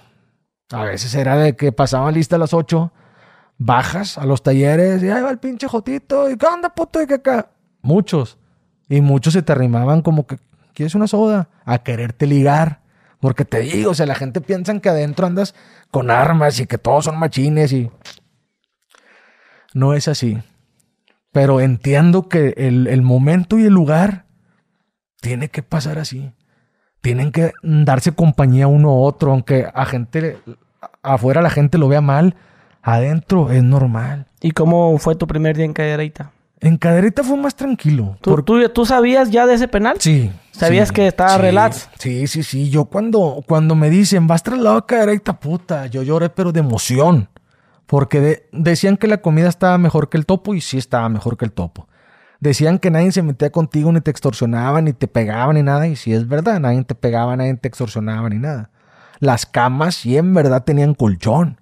O sea, si te llegabas y te daban tu búnker y tu colchoncito. ¿Sí me explico? O sea, si era una cárcel bien chingona. Yo cuando llegué, puta, o sea, no, aquí estoy bien. La, los primeros que le hablé a mi familia, no, ni se preocupen, ellos estaban preocupados porque pensaban que era lo mismo allá. La misma mierda, no, estuvo más tranquilo allá en cuestión de eso. O sea, y un respiro para tu familia, ¿no? Porque como ya dice la gente, que cuando te meten a, meten a la cárcel en la uno, los que sufren son la familia. Desgraciadamente no sufres solo, sufres con ellos. Y a veces hasta de más. La neta, porque llegan enfermedades. Ahorita, por ejemplo, que ya pasaron años y que me doy cuenta de mi mamá y puta madre, o sea, todo lo que ha pasado. ¿Sí me explico? Sí, sí, sí. Entonces llegas el primer día, la diferencia, la notas, tu, tu, El primer tu día búnker, tu... me meten a un lugar que se llamaba. Ay, güey, ¿cómo se llamaba ese pinche lugar? Era como un área de celdas chiquitas, como ob- observación. Observación. Ahí estuve 15 días. Pero eran 15 días donde iban psicólogos a verte, iban personas a platicar contigo. O sea, no era de que iba y tú, ¿por qué vienes, puto? Y ve- 20 mil pesos. O sea, no, ya era otro trato, si me explico. Bien diferente. Y como yo llegué conectado del licenciado Pedro para acá, pues luego, luego me dieron chance en arte, cultura y deportes, acá en Cadereyta. Y fue lo que hice. Por eso se me pasó el tiempo. Pero acá sí hacíamos rutinas, hacíamos sketch que yo escribía. A veces mi carnal me hacía un paro en, en- ir a hacer show conmigo ahí adentro. O sea, sí, era de que pasar el tiempo haciendo eso para no tener broncas. Y acá en Cadereyta es, es muy diferente. Los teléfonos, por ejemplo. Estás solo en el teléfono platicando a gusto. No hay nadie en quien te mire. No hay nadie en quien te va a extorsionar. Quien te va a pegar. Duermes más a gusto. Duermes con, una, con un candado en tu celda. Te das cuenta si alguien abre tu celda, pues no lo te... Te ponen un candado en la celda. Ese candado tú lo puedes abrir y cerrar cuando tú quieres o te lo cierra el, el celador y él te abre. En Cadereyta pasaban lista a las 5.15, 5.20 de la mañana. A esa hora te abrían los candados. Y la última lista la pasaban a las 9 de la noche. A esa hora cerraban los O candados. sea, tú ya no puedes salir para nada. No, no, estabas adentro de la celda. Ya no salías. Pasaban lista de la mañana, te volvían a abrir. A las 5, 5.15 te abrían y ya bajabas tú por el rancho. O sea, por la comida. Sí, comías y luego ¿qué? ¿Qué, qué hacías ahí? ¿Subías otra vez? A, a que saliera toda la lista. Por lo regular salía como a las 8 la lista y luego ya bajabas a los talleres. Yo jalaba en los Tú talleres. podías tirar barra ahí. En la celda sí. Si, si no jalabas en los talleres, ahí te quedabas todo el día. Pero se te pasaba más el- rápido el tiempo en los talleres. Yo me acuerdo que bajaba a las 8 los talleres, a la una comía en los talleres, porque ahí también llegaba al rancho. A las 3 salía de los talleres y llegaba acá como tres y media al salón, a esperar a que llegaran todos. Llegaban como cuatro y, y ensayábamos de 4 a 7. Llegaba a la celda, un baño, si tenía que comer, comía, y ya para cuando las 9. Y ya, pasaba lista. Y al día siguiente, otra vez. ¿Con Y quién dormías en la celda? Cada quien en su, en su búnker. Era, ahí nadie, nadie está en el piso ni nada. No, ahí cada quien tiene su búnker. Eran, las celdas eran de cuatro. Cuatro. Yo vivía en el tercero de los verdes, en la última celda, al lado izquierdo. Son cuatro casas, son como de concreto. Sí, ya de cuenta que entras a la celda y son dos abajo, como dos literas. Dos Cuatro. literas. Y, y luego está la barda, y de este lado está la regadera, está el baño y el lavabo donde lavas ¿Y tu qué, ropa. qué había en tu celda? ¿Tiras televisión? Mi, mi familia me llevó una que nomás pueden entrar de 7 pulgadas. Nada más esa. Nada más. Un abaniquito que me llevaron también de plástico. Era lo que tenía yo en mi búnker. Y pues de O sea, que- lado- ah, o sea, la televisión tú la tiras en tu, en tu Sí, camita. claro. O sea, la tenía en mi camita, pero como no tenía luz de abajo o así, pues nomás abres la cortina para que la vean. Si me explico, veíamos mucho Chavana, me acuerdo en las noches. Sí, sí, sí. Y es donde Porque- mirabas al, al compa este. No, esto ya lo vi después, ya cuando salí. No, este güey tiene poquito. Pero era, es más comodidad. Es más comodidad. Teléfonos celulares no, no, no. No, Ah, bueno, pues también estamos hablando que fue el 2000. Ahí cuando. sa- 12. 12, pues todavía estaba entrando apenas. ahí No, de lo- hecho sí había. Pero Sí pues había. no, no, no como los conocemos hoy en día.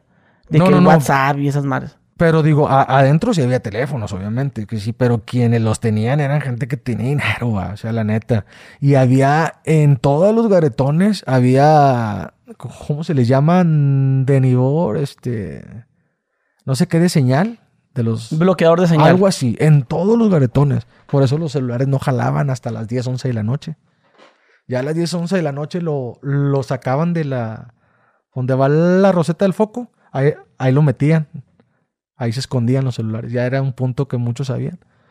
Ya. Cerraban la celda, ahí sacaban el celular y tenías que poner a un halcón ahí a, a estar viendo que no viniera el celador para tú poder estar hablando por teléfono como si nada. Y había grabado un podcast con alguien que, bueno, que es un extorsionador, que él decía que habían bloqueadores de señal en, en la cárcel, pero ellos tenían que pegar con los a los teléfonos, los, los pegaban como con esa doble cara, 3M, Ajá.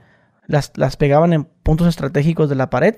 Aquí, aquí agarró poquita señal, una rayita que agarrara y la dejaban pegar en la pared con el manos libres.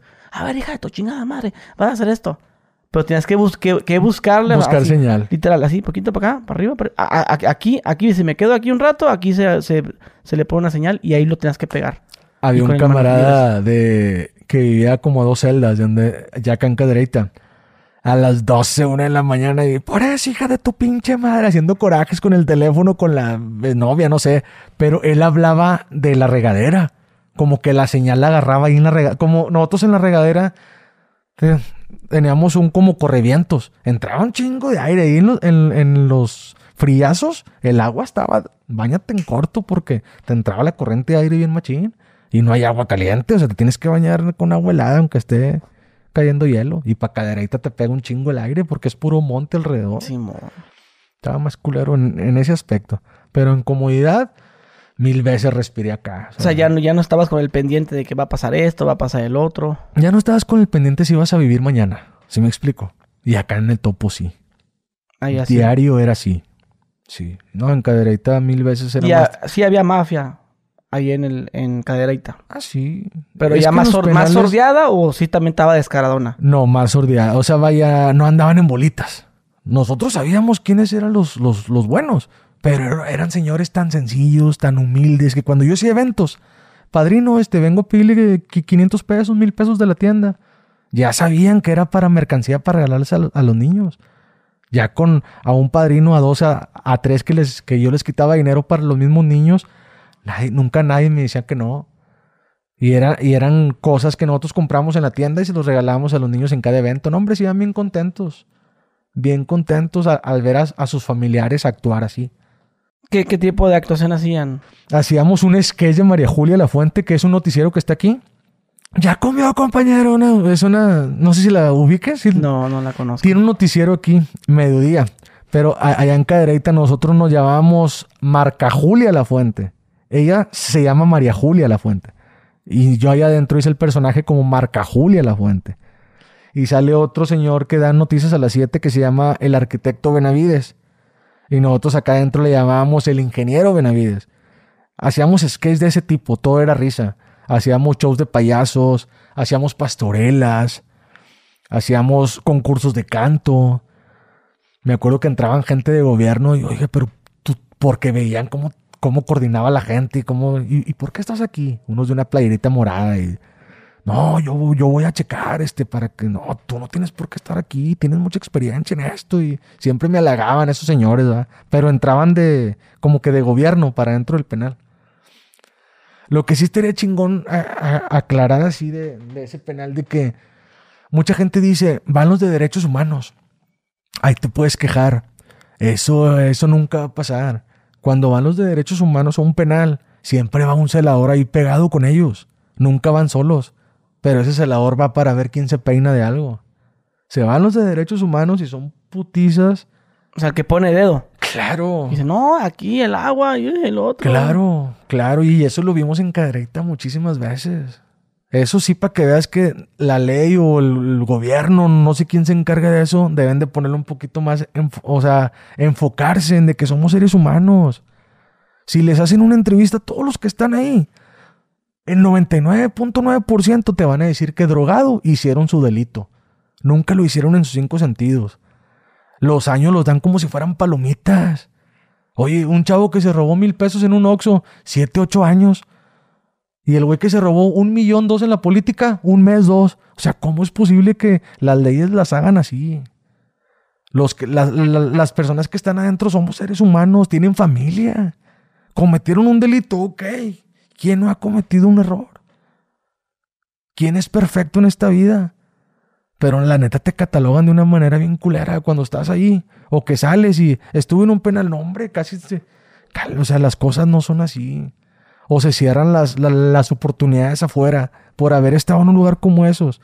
O sea, no es un purgatorio. Es un lugar donde te fuiste a rehabilitar de alguna estupidez que hayas cometido en tu vida. Hay estupideces graves.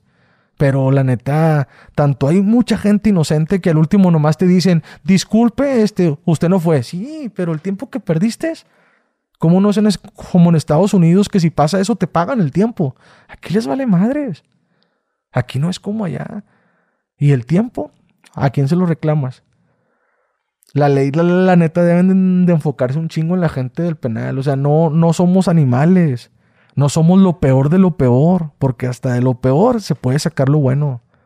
Y si estás ahí y sales para delinquir es porque tú así quieres la vida. La neta. Yo salí de ahí y aprendí un chingo de valores que no tenía. Aprendí cosas que no hacía. Y ahorita disfruto la vida al máximo. Como frijoles y estoy feliz. Porque los comí adentro. O sea, ya no, ya no me enfoco en de que, ay, güey, quiero dinero, quiero esto, quiero otro. Problemas, pues todos tenemos problemas. Todos tenemos problemas. Pero ya encerrarte en de que vas a cometer un delito sabiendo cómo está la reata ahí adentro, ya no te. No. No, y, y, estos, estas entrevistas funcionan para eso, güey.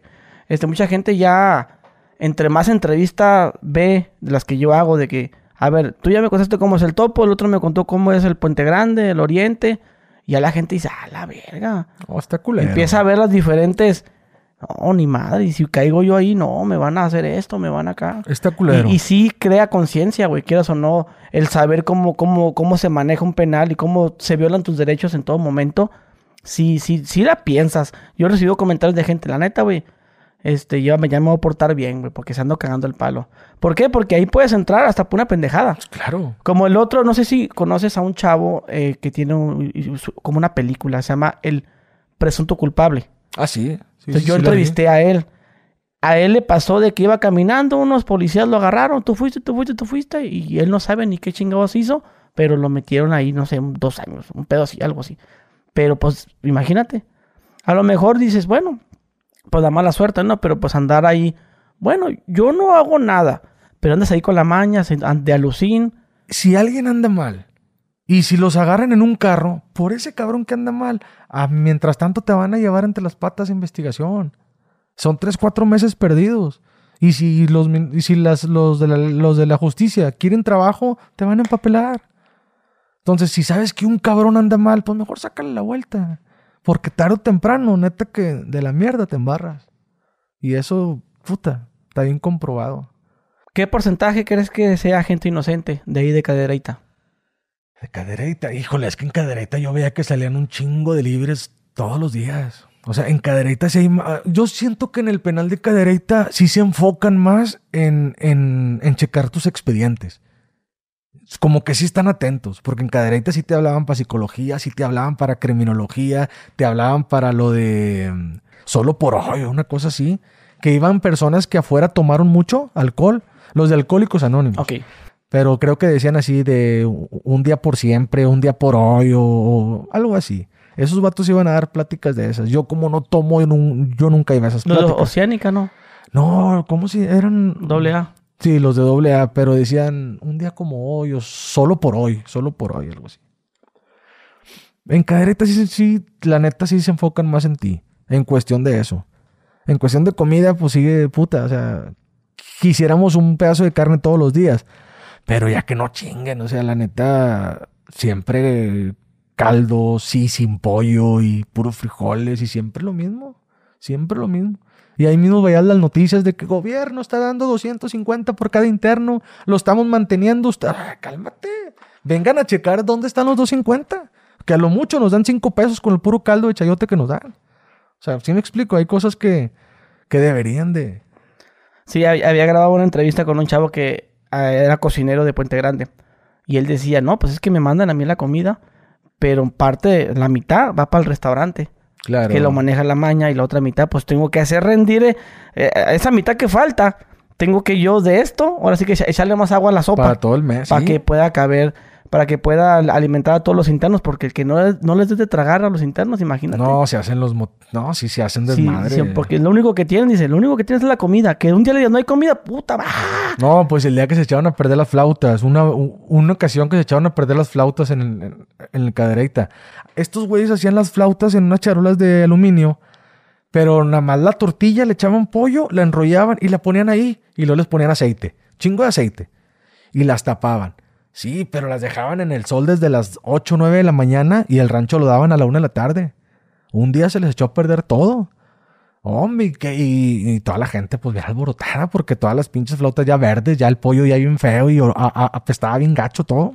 y la gente empezó su desmadre Empezaron a saltarse las bardas y no, que ahorita que traen de día, al último nos llevaron un pinche vasijón de sopa de fideo. Ándale. Lo más rápido que hicieron.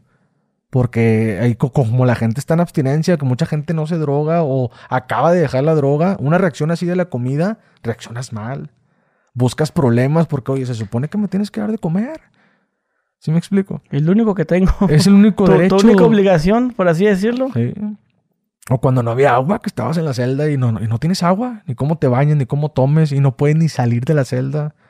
Hubo un tiempo que te, te, te laqueaban la celda. O sea, no te dejaban salir de la celda. Te daban chance dos horas. Hubo un tiempo que se pusieron las cosas críticas y así era. Y esas dos horas, o vete al teléfono, o vete a jugar fútbol, o corre, o haz algo. Porque a las dos horas te vuelven a encerrar otra vez. no, está, está gacho entonces Pues está un poco más chido que, to- que en el topo. pero digo, no deja de ser Ahora un sí que- penal. la celda sea de oro no como dicen Nosotros le decíamos que era un panteón de vivos ahí. Porque alguien se muere, o sea, alguien cae y al principio toda la, toda la gente te va a ver y ya después te van alejando, se van olvidando y es un panteón de vivos. La neta. Oye, este, retomamos el, el tema este sobre el chavo. Dices tú que con Diego, Diego Santoy también estuvo en el topo. Ajá. De hecho, a él, a él lo entrevistaron cuando pasó ese, el, el que lo quisieron vender como motín. Ajá. Él dijo, no, yo me encerré en mi celda, dijo. Y, y después ya se supo que a él lo trasladaron. A cadereita. Creo que a él, a él lo trasladaron porque el, el topo cerró, ¿no? No, ¿No? a él lo querían chingar. Sí, también. Él vive, bueno, pláticas, como te digo, vuelvo a repetirlo. Ah, no, no, no, perdón, me equivoqué. Lo entrevistaron en Cadereita diciendo, ¿ya, ¿ya viste lo que pasó allá en el topo? Ah, sí, yo estuve un tiempo ahí, pero ya no estuve. Algo así. ¿no? Bueno, este vato me estoy equivocando. platicaba ahí en los de cuando te paras en las tribunas a, a- a decir tus cosas. Él vivía en el rondín, en el área de arriba, pero él siempre traía platos en su En todo su pecho, o sea, en todo, porque él, él ya tenía amenaza de que lo querían chingar. Por eso lo trasladaban para caderita. Platos. Platos, él siempre traía platos de plástico en su pecho. y en su Como espalda. tipo Como una faja, como una faja así de platos. Sí, para que antibalas. Por Exacto, por si te antipunta. pican, pues no te pasa nada. Acá en Cadereyta no hay, no hay cuchillos, no hay nada. Acá en Cadereyta uno los hace. Si quieres hacer tú un, un cuchillo, yo, yo tuve una bronca donde me aventé, según me iba a aventar seis meses de castigo, y gracias a la subdirectora no me los aventé. Pero tuve una bronca grave un- en Cadereyta, vaya. O sea, ahí tú haces las puntas con un cepillo de dientes. Agarras una, na- navajita del rastrillo que ya no ocupes y le sacas punta a un cepillo de dientes. Un día en la noche me meten a la celda a un interno que en el topo chico le quitaba el dinero a mi mamá, me tableaba, me pegaba, me humillaba de la peor manera. Y de repente en la noche lo meten a mi celda acá en Cadereyta. Dije, mira este cabrón, ¿qué onda contigo, güey? ¿Dónde viniste a dar? Pero yo traía el coraje adentro por todo lo que le había hecho a mi familia y a mí. Porque jalaba con esos vatos, pero en el topo. Acá en Cadereyta no tenía poder. Así quedó. Y al día siguiente, oye, güey, ¿lo conoces? Sí, güey, pues es- no, es que ya están diciendo dos, tres, que ese güey era una mierda ya y que no sé qué. Le dije, no, pues a mí me quitó dinero, güey, a mi, a mi familia, todo lo que me dejaba me lo quitaba, me humillaba.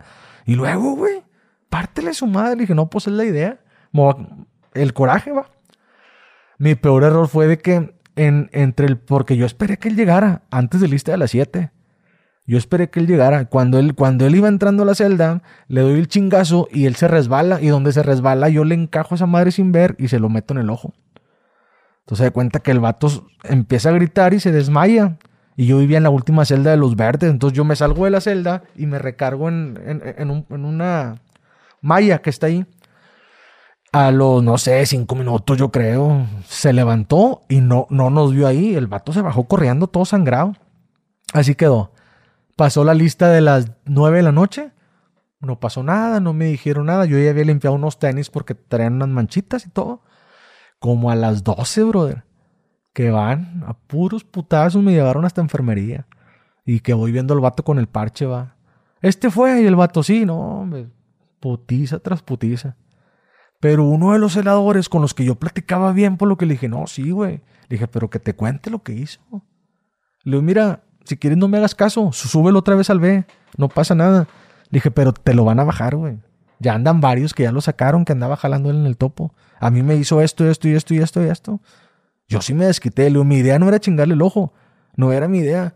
Le digo, pero yo sí me desquité por todas las ofensas a mi mamá, a mí, todo lo que me hizo. Le dije, no, pues así quedó. Supuestamente eran seis meses de castigo. Y como a la segunda semana que yo estaba en las celdas de castigo, o sea, en, que estaban de lo peor de lo peor, sube la subdirectora con un chingo de celadores que andaban viendo ahí cosas. ¿Tú qué estás haciendo aquí?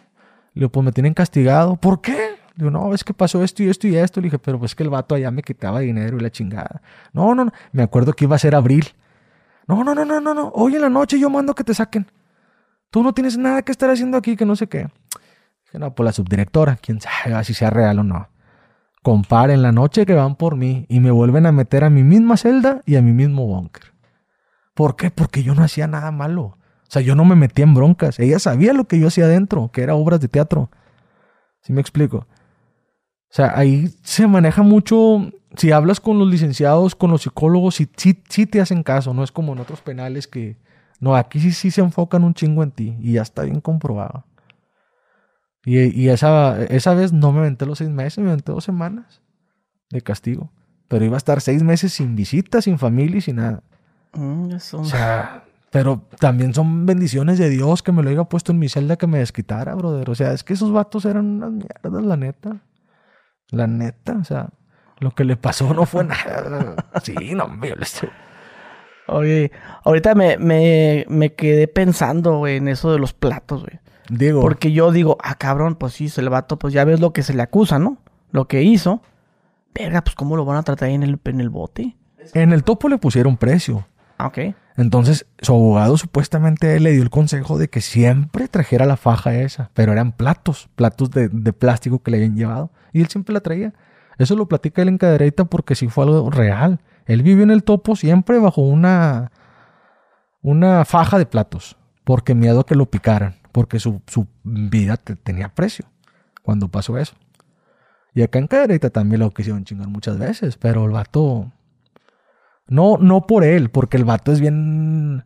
Bien tranquilo, es muy sencillo, es muy acá, pero... ¿Sí se tocó cotorrear con él? Sí, vivíamos en el mismo pasillo. Y es una... Yo lo platiqué en la otra entrevista. O sea, el vato es bien tranquilo.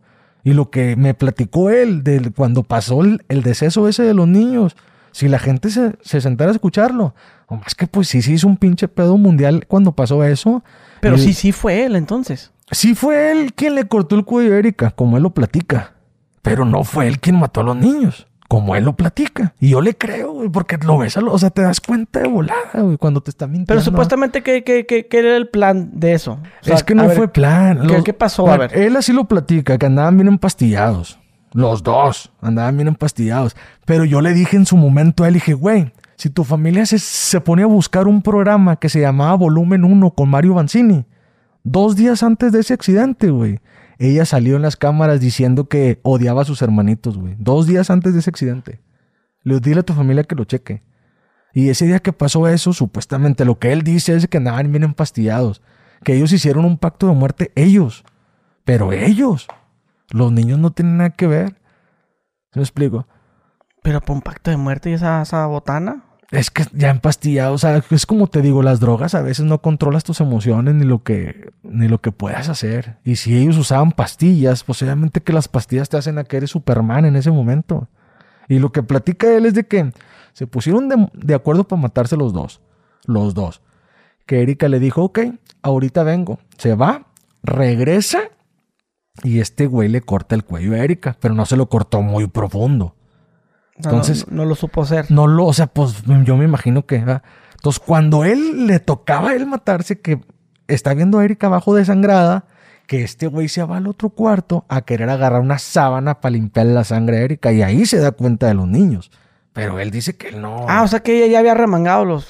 Cuando él dice que ahorita vengo, él- ella fue al cuarto de los niños y hizo su pendejada ya. Digo, cosas que él platica, que no me constan a mí, no sé. Él te lo platicó así, tal cual, En así el como gimnasio, yo. es, es que él era el encargado del gimnasio y había muchas horas muertas. Y al lado del gimnasio estaba el salón. Entonces nosotros, la lista de las 2 de la tarde, en vez de pasarlas en los ambulatorios, él la pasaba en el gimnasio y yo la pasaba en el salón. Ahí mismo, en la misma área. ¿Sí me explico? Ahí pasábamos la lista los dos. Y había mucho tiempo muerto, de 2 a 4. No, no, no veías pasar a ningún interno porque todos estaban encerrados. Y no veías pasar a nadie de gente. Y nomás estábamos platicando él o otro güey que hacía ejercicio ahí, que es muy amigo de él y yo. Y el güey, no, güey, neta, güey, y neta. Porque nosotros le tirábamos carro. Adentro al principio le tirábamos carro. Con los niños. Que no, que un huerco, no, hombre, si tengo un huerco se lo llevo a Santoy para que lo chique. O sea, pendejadas así, ¿no? Era como que el humor de ahí de adentro. ¿Y él agarraba cura con eso? Sí, sí, porque él está consciente que él no. O sea, es como yo le decía a varios de, güey, si yo tengo un hijo, que sé que ese hijo mató unos niños, pues yo no lo voy a ver al penal, güey, que se pudra por mierda, porque, güey, sus, sus papás van a verlo. Se casó ahí adentro, tenía un club de fans, y yo no estoy hablando para defenderlo. Que Dios lo bendiga, porque le ha bajado un chingo a la sentencia, y por algo le está bajando un chingo a la sentencia. Más que desgraciadamente en, en, ese momento se hizo un caos mediático y pues la mamá de los niños era famosa y le creyeron más por ese lado. ¿Sí me explico? No, y aparte pinche bomba de humo. Sí, claro. Cortina. Pero él cuando platicas con él, que te platica en verdad lo que pasó, dices tú, pues no mames, puede ser real. Sí, ser aparte, real. pues que a él qué más le da decirte si sí o si no lo hizo. Ya está ahí.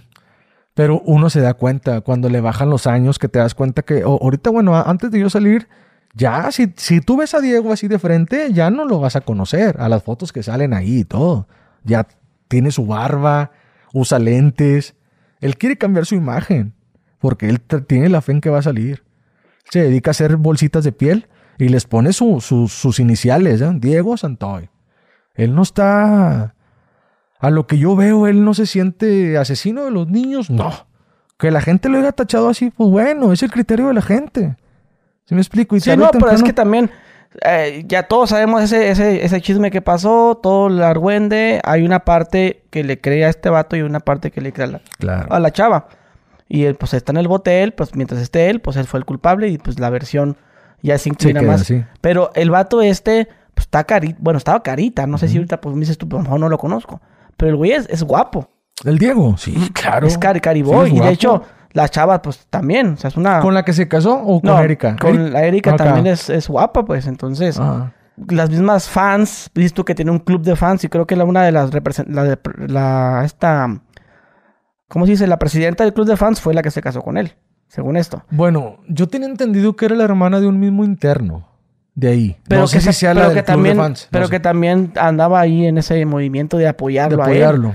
Porque pues tú sabes, esto, yo- esto yo siempre lo he, lo he dicho, yo a veces veo que dicen, no, que fulano está es violador o que este tiene, hizo una pendejada. Cuando una persona ah, es un violador y yo veo que tiene pegue con las viejas, digo, yo no creo que ten- yo no creo que sea violador como lo acusan, porque un violador no tiene ese, ese carisma con las mujeres. O sea, ¿sí me entiendes? Sí, Un- claro. un- una persona que sea mala, las mujeres tienen ese sentido de, Pero, bueno, no pues sé. digo, por- sí, digo, a sí. mí también me hace mucho ruido, ¿verdad? Igual yo me inclino un poquito a la versión de él.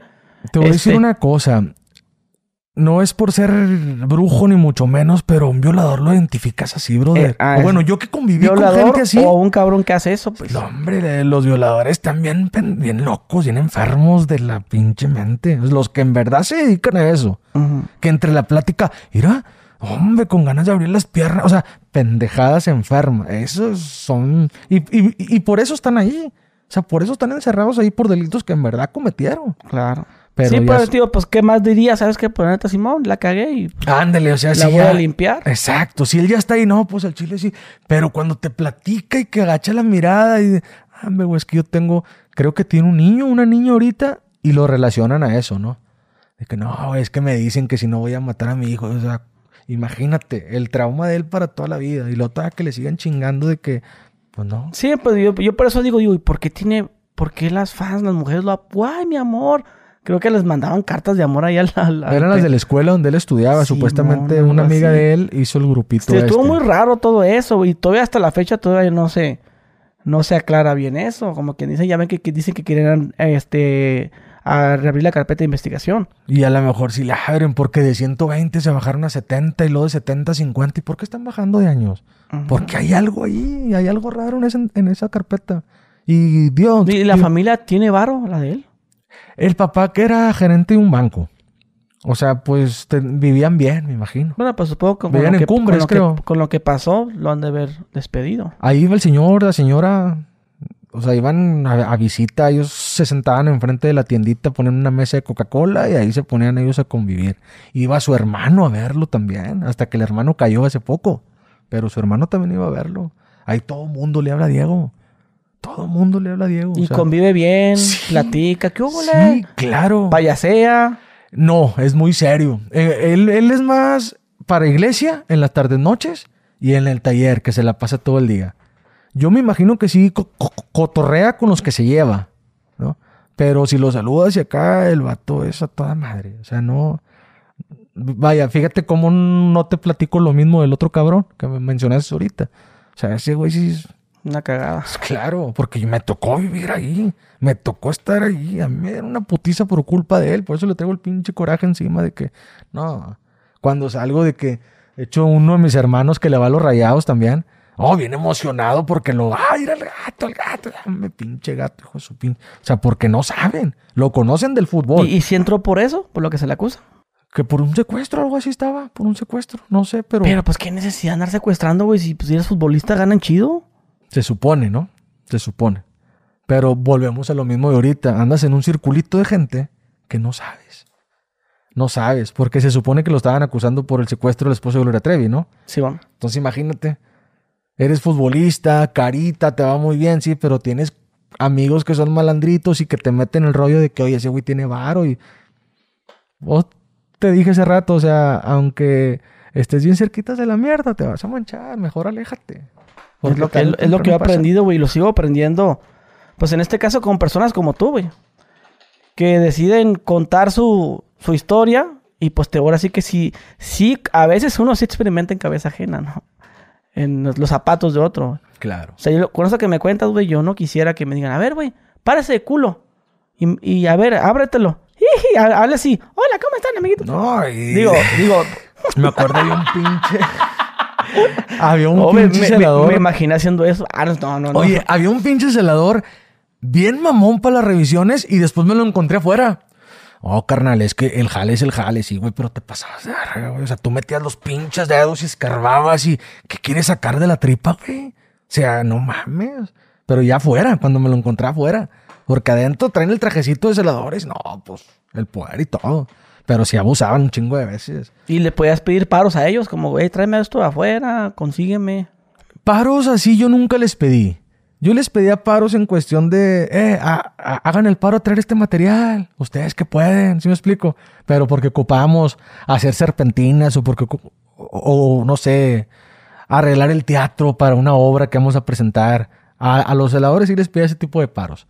Otros paros, pues, ¿para qué? ¿Qué les podía pedir un celador? O sea, no. Celulares, eh, chips, o, o qué le podía pedir un celador yo? ¿Cigarros? Porque un momento que estaban vetados los cigarros. Mm. O sea, sí, ese tipo de favores a lo mejor a ellos sí. Pero ya favores más gruesos, yo en lo personal nunca. No, y hubo muchos celadores que, que bien buena onda. O sea, tampoco te voy a decir que todos fueron mamones, porque hasta eso no. Hubo hasta uno que me sacaba en las noches. Me sacaba las noches y, ¿cómo estás? ¿Estás tranquilo? Mira, como a ellos les daban comida de celadores, que es una comida especial para ellos, chingate ese plato. Era como amanerado, ¿sí me explico? Y como sabía mi situación, el vato como que... Quería pegar Y siempre chicle. que era su turno, siempre iba por mí. ¿Qué hiciste? Me chinga, hombre. Y me- pero era, yo ya sabía. Me llevaba abajo, estaban las mesas, me ponía a platicar con él. Oye, pero, pero ahorita mencionabas los que te querían ligar. Ajá. Que ya sabían, ¿no? Hola, ¿cómo estás? Es que lo que te digo, mucha gente piensa que en un penal, eh, ah, pura rudeza y todo el mundo trae cuchillo. No, hombre, todos Red- ven novelas. Sí, no, no, es normal, o sea, todo el mundo ve novelas. Todo el mundo lava su ropa. No te- Chismea. no te- todo el mundo, oye, ¿viste lo que pasó en, en los amarillos? Pues que le pegaron a, o sea, es, es una vecindad, brother. Es una vecindad.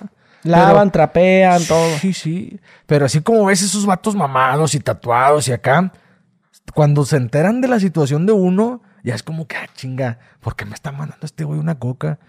Ah, chinga, ¿por qué me está hablando aquel vato que va de su celda? Pues si no hay nadie. O sea, ya empiezas tú a... Y cuando llegas y...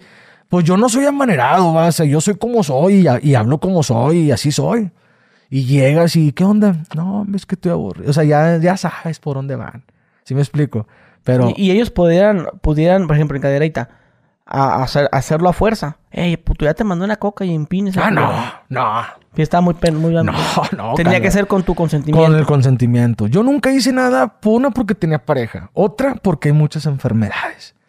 Aunque tampoco te voy a mentir que, que había un interno o, o dos que estuvieran guapos, chavos como me gustan a mí, sí lo sabía. Pero de que ellos se enteraron que yo era así hasta cuando no fui a la íntima. Que fue el boom del penal.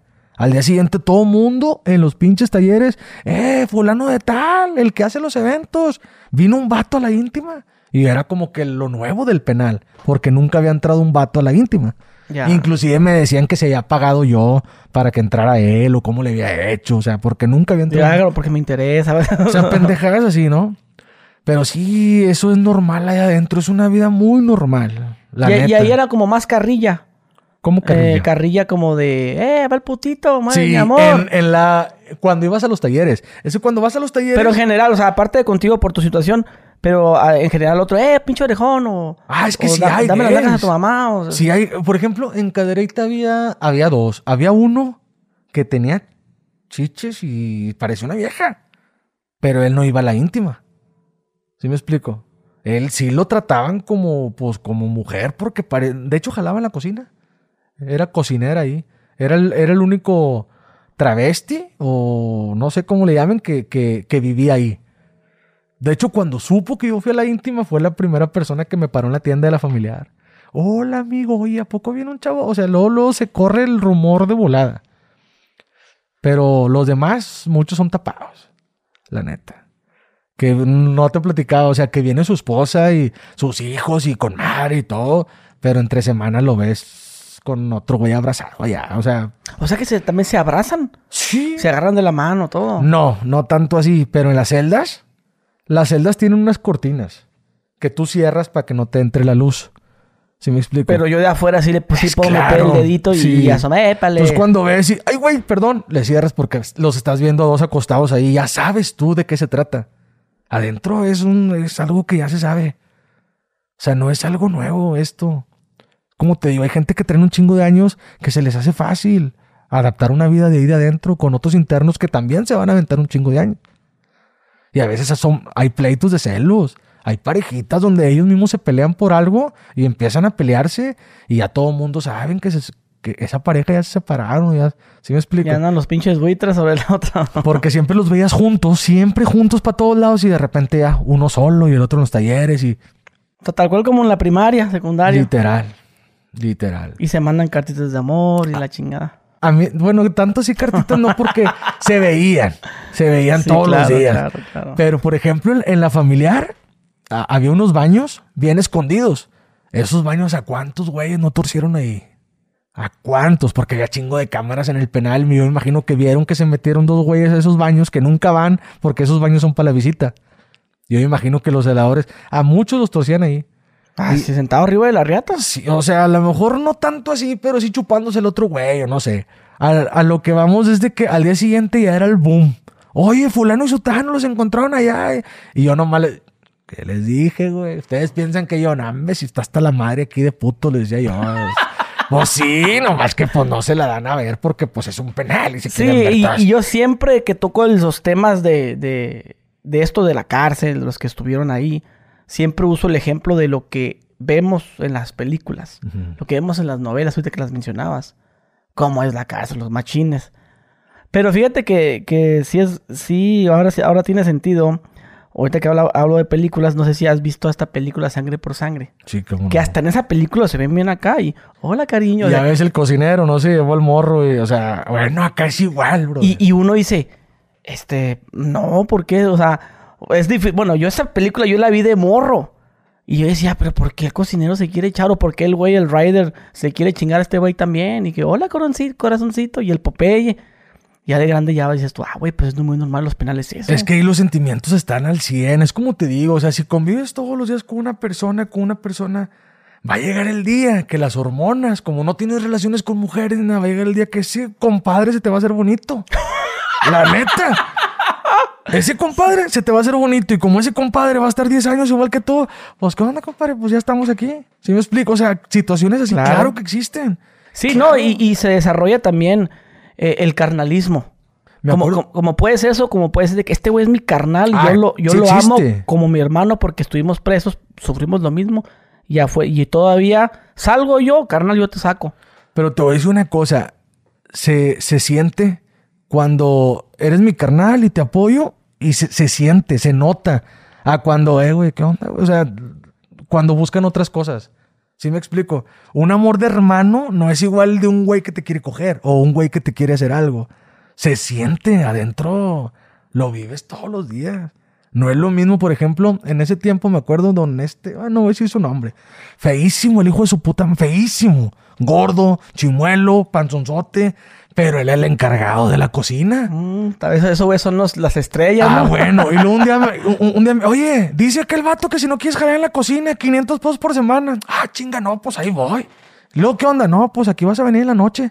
Y luego, no, pues nomás aquí vas a andar conmigo. Y, y luego empezó a agarrarme los... El, aquí, nena, este, como, ahora sí que como la escena. Sí, y, y, y ya me habían dicho, ya me habían dicho qué onda con ese señor. Entonces cuando dije 500, dije, hombre, está bien ojete este puto. O sea, tal vez estuviera bonito, pues le hubiera dicho que sí, pero pues está bien feo. Dije, no, sabes de qué no se hace. Y hay, hay personas como los encargados de talleres y así, que son mañosos y te dan trabajo si les gustas. Si no, y quédate tiempo extra. Y ese tiempo extra ya valió más. Ahí en Cadereyta había teatro, Cine, cine. gimnasio, salones para clases, enseñaban eh, electrónica, todas las carreritas así que te puedas imaginar de reparación de climas, todo eso, preparatorias, hay, todo hay ahí. Biblioteca, computadoras. Hay este también como tienditas, Ah, sí. obviamente. En cada Tiendas de ropa también hay. No, ropa no. No, acá, acá Porque estaba viendo que un, un vato que estuvo allá en el Puente Grande decía que habían hasta tianguis. Bueno, Había- acá había los mismos tianguis. internos puedes andar en los pasillos vendiendo tu, tu ropa. Pero un puesto de ropa así como tal. Pero ahí, ahí, ahí se mueve el cash. No, acá por ejemplo el dinero eran las cajas de cigarros y las Pepsis. Eso es dinero. Tú quieres comprarte una comida con una caja de cigarros, o con dos cajas de cigarros, o con tres, o no sé, lo que valga la caja de cigarros. Pero si no, Pepsis. Las Pepsis tú las podías ¿Por qué guardar. Pepsi? Porque era lo que vendían ahí. Haz de cuenta que la Pepsi te la vendían, no sé, 25 pesos y tú comprabas 10, ya eran 250. ¿Y la coca no había? ¿qué? Cocas en ese tiempo no había. Y cuando las vendías. ¿no? Sí. Cuando las vendías, las vendías, por ejemplo, en 22. Le perdías 30 pesos. ¿Sí me explico? Pero no podías, tener, no podías tener dinero en tu número de cuenta porque te lo volaban así. Y de aquí a que reclamaras. ¿Sí me explico? Entonces, ¿qué hacía uno? ¿Tenías dinero en la cuenta? Porque la familia cuando entras te depositan a un número de cuenta, que es tu número interno. Ahí te depositan. Vas a la tienda y en la computadora aparece tu foto y la cantidad que tienes. ¿Sí me explico? Pero hay veces de que el dinero se perdía. Ah, no hay. No, ve, mm, ve y reclama por la PAC. Como los de las mismas tiendas son internos, pues hacían un chingo de dinero ellos. Entonces cuando ibas a reclamar ya pasaban dos, tres semanas y se les olvidaba. Entonces que mucha raza lo que hizo es mejor comprar cajas de cigarros, Pepsis y tenerlas guardadas ahí. Ocupabas algo, pues de ahí comprabas. Es dinero. Era dinero igual. Ya. No se manejaba así el billete en tal. no. Cuando salí me emocioné ver un pinche Oxxo y un billete. y- Porque no se manejaba el dinero así físico. Oye, y los son cuatro años los que estuviste ahí. Ahí sí. Ok, viste, tor- ahí, ahí no- torturas no. No, ahí no. Yo fui ayudante de, de enfermería Ah, de enfermería. con el médico. Ahí estuve como seis meses ayudándole a él. A hacer dictámenes o así alguien que llegara golpeado, checar las lesiones, inyectar insulina. Me enseñé a a inyectar insulina, a checar la presión. Eso también me ayudó un chingo, pero ahí era como que empleado de confianza porque hacía eventos para el teatro y no cualquiera podía trabajar en enfermería. Ahí también aprendí un chingo en enfermería con el maestro bueno, Bruno Carrillo se llamaba el, el doctor de ahí. Le decíamos el teacher, el maestro. Pero era un doctor, Bruno Carrillo. Su nombre es así. Yo fui ayudante de él seis meses. ¿Qué más se aprende ahí, güey? Aparte de la computación, la prepa. De aprender así algo de, de oficio, puedes hacer cuadros, puedes hacer cintos, puedes pintar en óleo, puedes hacer horquillas, puedes hacer este figuras como alcancías, puedes hacer salas, comedores, refrigeradores, pero en miniatura para los niños como si fuera juguetitos de madera para ellos. Puedes hacer camitas. Eh, ¿Qué más? Chalecos de la marca Girsa, que se ven en todos lados. Bueno, ahí los hacen. Hay una marca de ropa que es así, no me acuerdo cómo se llama, pero todos los pantalones así como que de, de vestir. Y ahí le ponían las etiquetas a los pantalones. O sea, hay mucho trabajo. Ahí había mucho, que serán como unos 20 talleres, yo creo. Antes de grabar la entrevista dijiste, eh, Cadereyta está pegada a la refinería. Y no sabes cómo esa refinería le hace tanto daño a los internos. ¿A qué Es te refieres con eso? Nosotros pasábamos la lista de las nueve.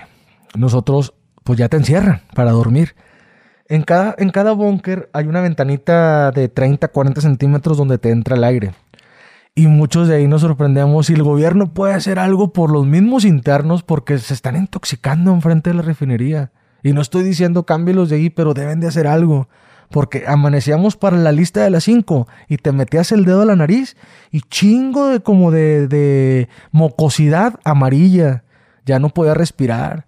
Y no nada más era uno. Éramos un chingo que teníamos las narices resecas. El aire que se, que se respira ahí, a veces hasta sientes que respiras lumbre. Bien caliente, bien, bien. Y el olor. En las noches el olor ahí está.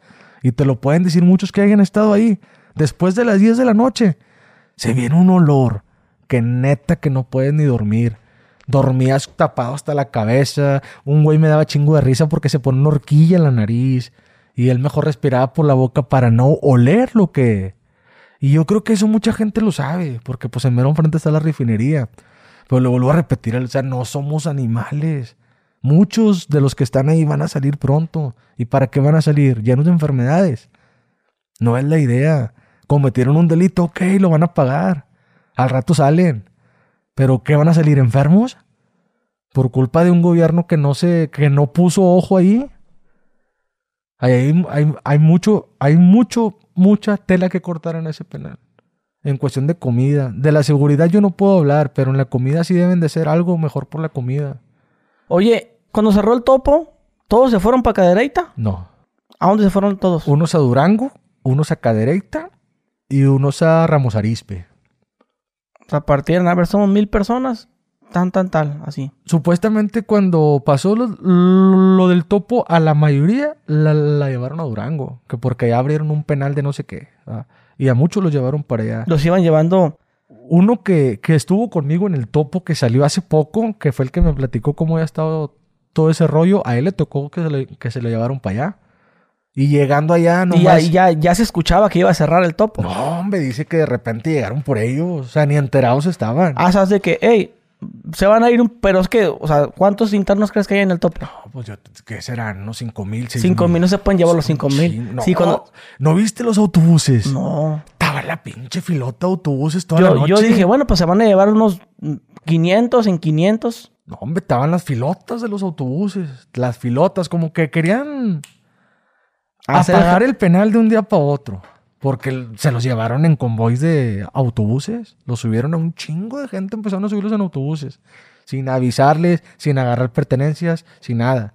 Pero a este vato todavía le faltaban seis años por cumplir. Y llegando allá, se aventó dos meses allá.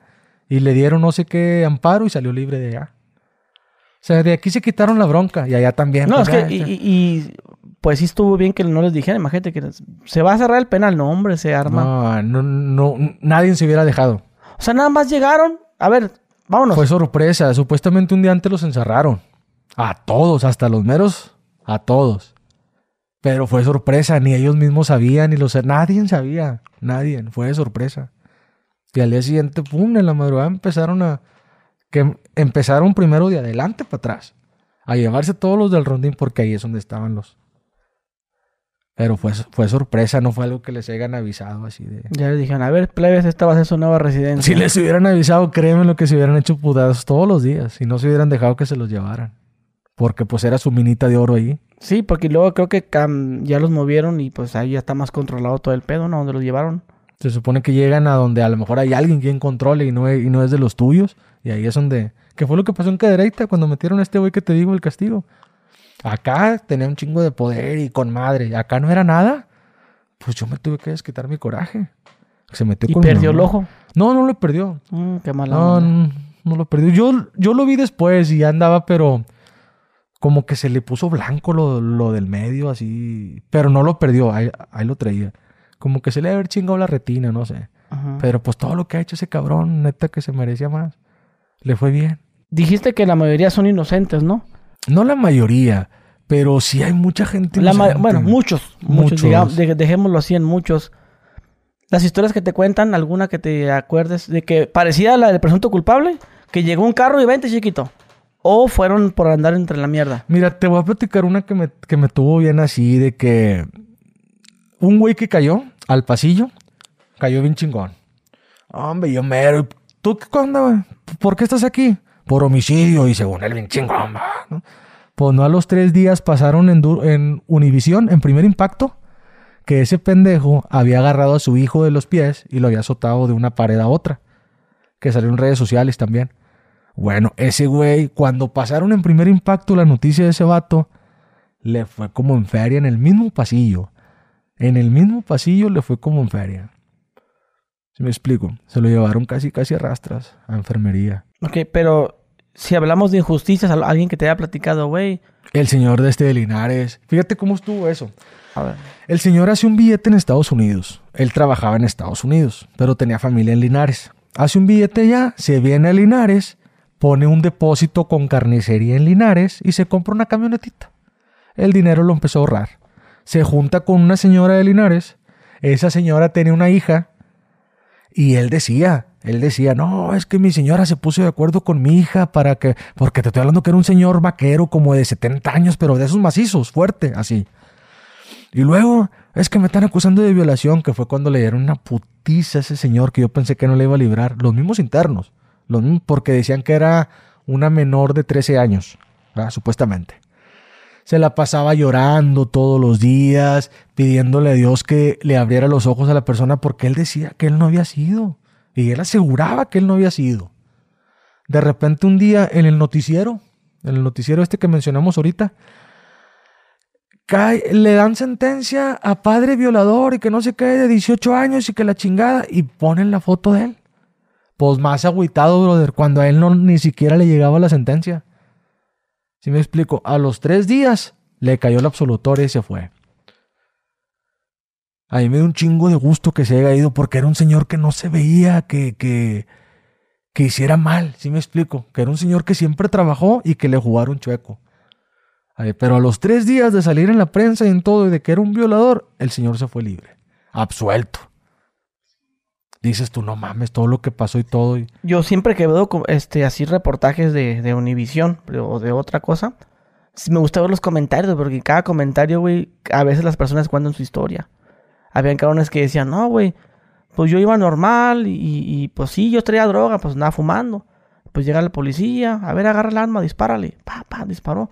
Ok, tú fuiste el que disparaste acá, entonces le vamos a pegar a la patrulla, y que tú tiraste arma y vámonos. Sí, pues ya traes la huella de donde disparaste, sí. Todo ese pedo, pues, o sea, pues te preguntaba si no te tocaba escuchar historias así. No. O no, o, no, o no te tocaba convivir con gente que sí hacía pendejadas. Ah, sí, sí, claro. Me tocó un señor que nunca se me va a olvidar su historia. Porque yo era mucho, no te digo que estudiaba actuación con el señor acá, entonces yo era mucho como que de preguntar, ¿no? Oye, ¿por qué estás aquí, güey? ¿Y qué hiciste? ¿Y si lo hiciste o no lo hiciste? Porque yo era muy así.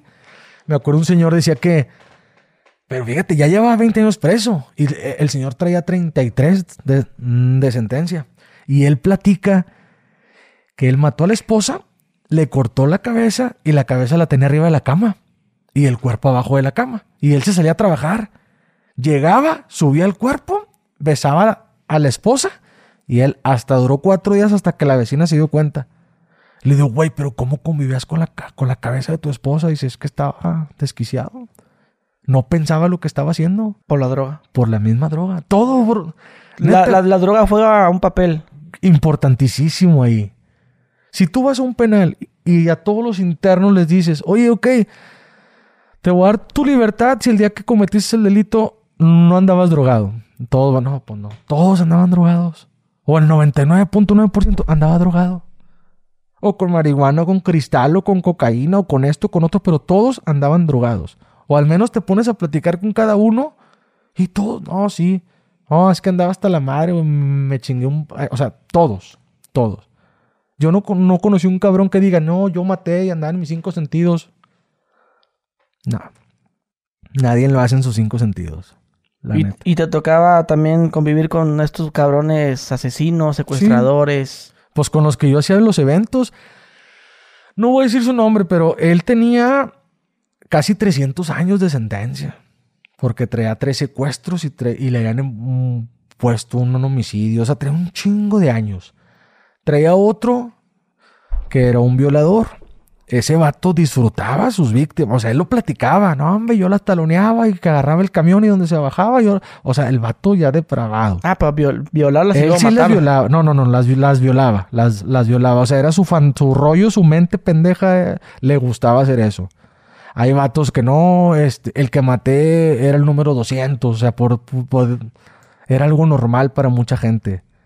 Hay un chavito que nunca se me va a olvidar también, 19 años cayó por secuestro y el cartel ya no lo apoyó. 19 años, imagínate. Ya echó a perder su vida ahí adentro por trabajar con alguien que no, pues no, no le ayudó. ¿A los cuántos va a salir? ¿A los 50? O sea, dices tú ya te echas a perder toda la vida por dos mil pesos, por tres mil. No sirve de nada. La neta ahí platiqué con uno que tenía poder afuera y no, hombre, a mí me seguían 20 camionetas y yo tenía dos ranchos. ¿Y ahorita qué tienes? No, pues. ¿Y quién te viene a ver? No, pues mi mamá. Es la única persona en el mundo que nunca te va a abandonar. Tu mamá y tus hermanos. Todos los que se dicen amigos, compadres y que te hablaban con madre. Luego, luego se dan la vuelta y se van. Y así pasa. Así pasa. No es tan. Háblanos de cómo fue el día que te dieron tu libertad. No, pues imagínate. ¿Qué estabas haciendo? Supongo que te acuerdas hasta que comiste. Me acuerdo desde un día antes, brother, que no pude dormir un día antes. ¿Porque te avisaron? No, es que yo ya sabía. O sea, yo ya sabía cuando caí y yo ya sabía cuando cumplía. Era ese día. Ya no había de que puedo meter un amparo. No había nada. Nada. Porque mi expediente estaba como que manchado de que no había paros de nada. Yo caí tal fecha y yo tengo que salir tal fecha. Entonces, un día antes de yo cumplir, puta, ya mañana cumplo y la chingada. Y yo bien acá, bien emocionado. ¿Y lo, lo, lo ventilas? No, brother, esa es otra. Cuando alguien sale libre, no lo ventilas, brother. Ni dices a nadie, brother. Yo le dije a mi compa, al que te digo, que es mi compa machín, que, que hasta ahí compa nada más. A ese güey sí le dije, eh, güey, ya voy a cumplir. No mames, sí, güey. Ya me voy, ya me dijeron. Ahí están los tenis, ahí está eso, a él. Pero nunca avisas. Yo me acuerdo que ese día me levanté en la mañana, hicieron el cambio de guardia como a las 8 de los celadores, y el comandante que estaba en enfermería, pues yo platicaba mucho con él. Era un sargento. Jefe, hoy cumplo, le digo. Ah, chinga, dice, no me han mandado la lista a mí. Dije, no, pues yo no sé, hoy cumplo. A ver, déjame checo. No, pues habla. No, fíjate que sí, hoy cumples. No, pues con madre. Y luego, pues ve por tus cosas Espera tu libertad hasta las 7, 8 de la noche. Eran como las 9, 10 de la mañana. Puta madre, por la desesperación, brother, porque ya sabes que te vas ese día, ya no hay de que. Más que dentro de mí, yo traía una espinita. Como yo había tenido un castigo, el que te digo del ojo, dije, puta, me van a decir que cumplí. Y e, en el portón van a decir, no, pero tienes esta bronca, ven para acá. Fue lo que yo me imaginaba. De repente llega el celador con mi foto. Ten, vas para allá, para enfrente. Para enfrente era para, los, para, las oficinas. Y me acuerdo que me dice un, un celador que estaba ahí. ¿Qué hiciste, güey? No, pues nada. No, pues yo no sé, dice, pero vas allá con el director. No, pues está bueno. Bajas escaleras, subes y te meten a donde llegaste primero, a las huellas.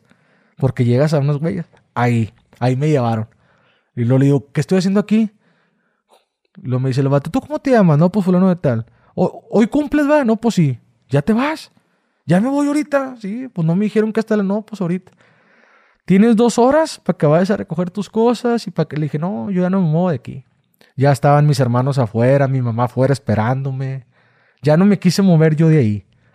De enfermería, ya no me fui al ambulatorio, ya no quise despedirme de nadie más que del cabrón que yo me quería despedir. Y fue lo único que hice.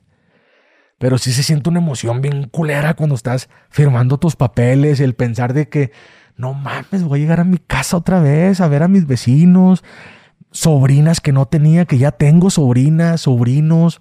Para mí todo eso era nuevo, o sea, para mí era... Oye, ¿y no entra un miedo de que es mi último día y si me matan ahorita? No, o si me cuelgan, o si ando, ¡ay, ya me voy! Y que, ah, este Cuando entra el miedo es el día que te vas.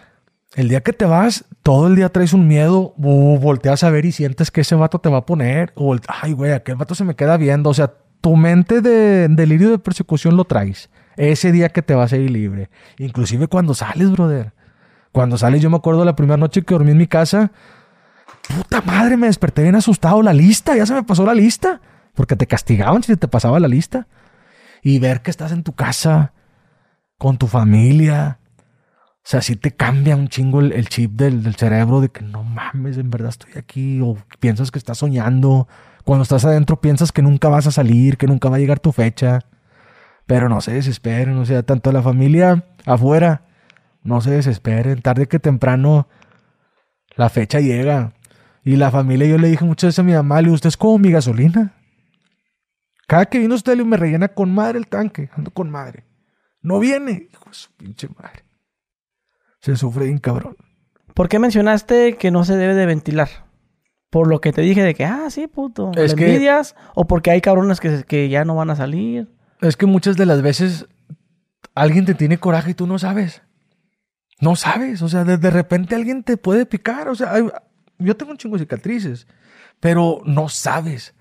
O te puedes agarrar envidia porque platicas mucho con la gente, o porque te llevas bien, o puedes agarrar envidia porque traes mejor pantalón que otro. Ahí hay muchas envidias adentro. Y también las energías están bien cabronas. O sea, si a alguien se le mete el rollo de que chingalo, chingalo, te va a ir a chingar. Porque ya no, ya están acostumbrados a, estar en las celdas de castigo. Son vatos que ya no les importa la vida.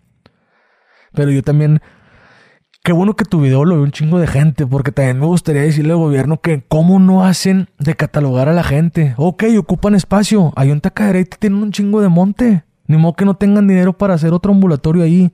Pero si cometen un grave error en, en juntar a un ratero con un violador, con un secuestrador, con un homicida, todos juntos. Eso está mal.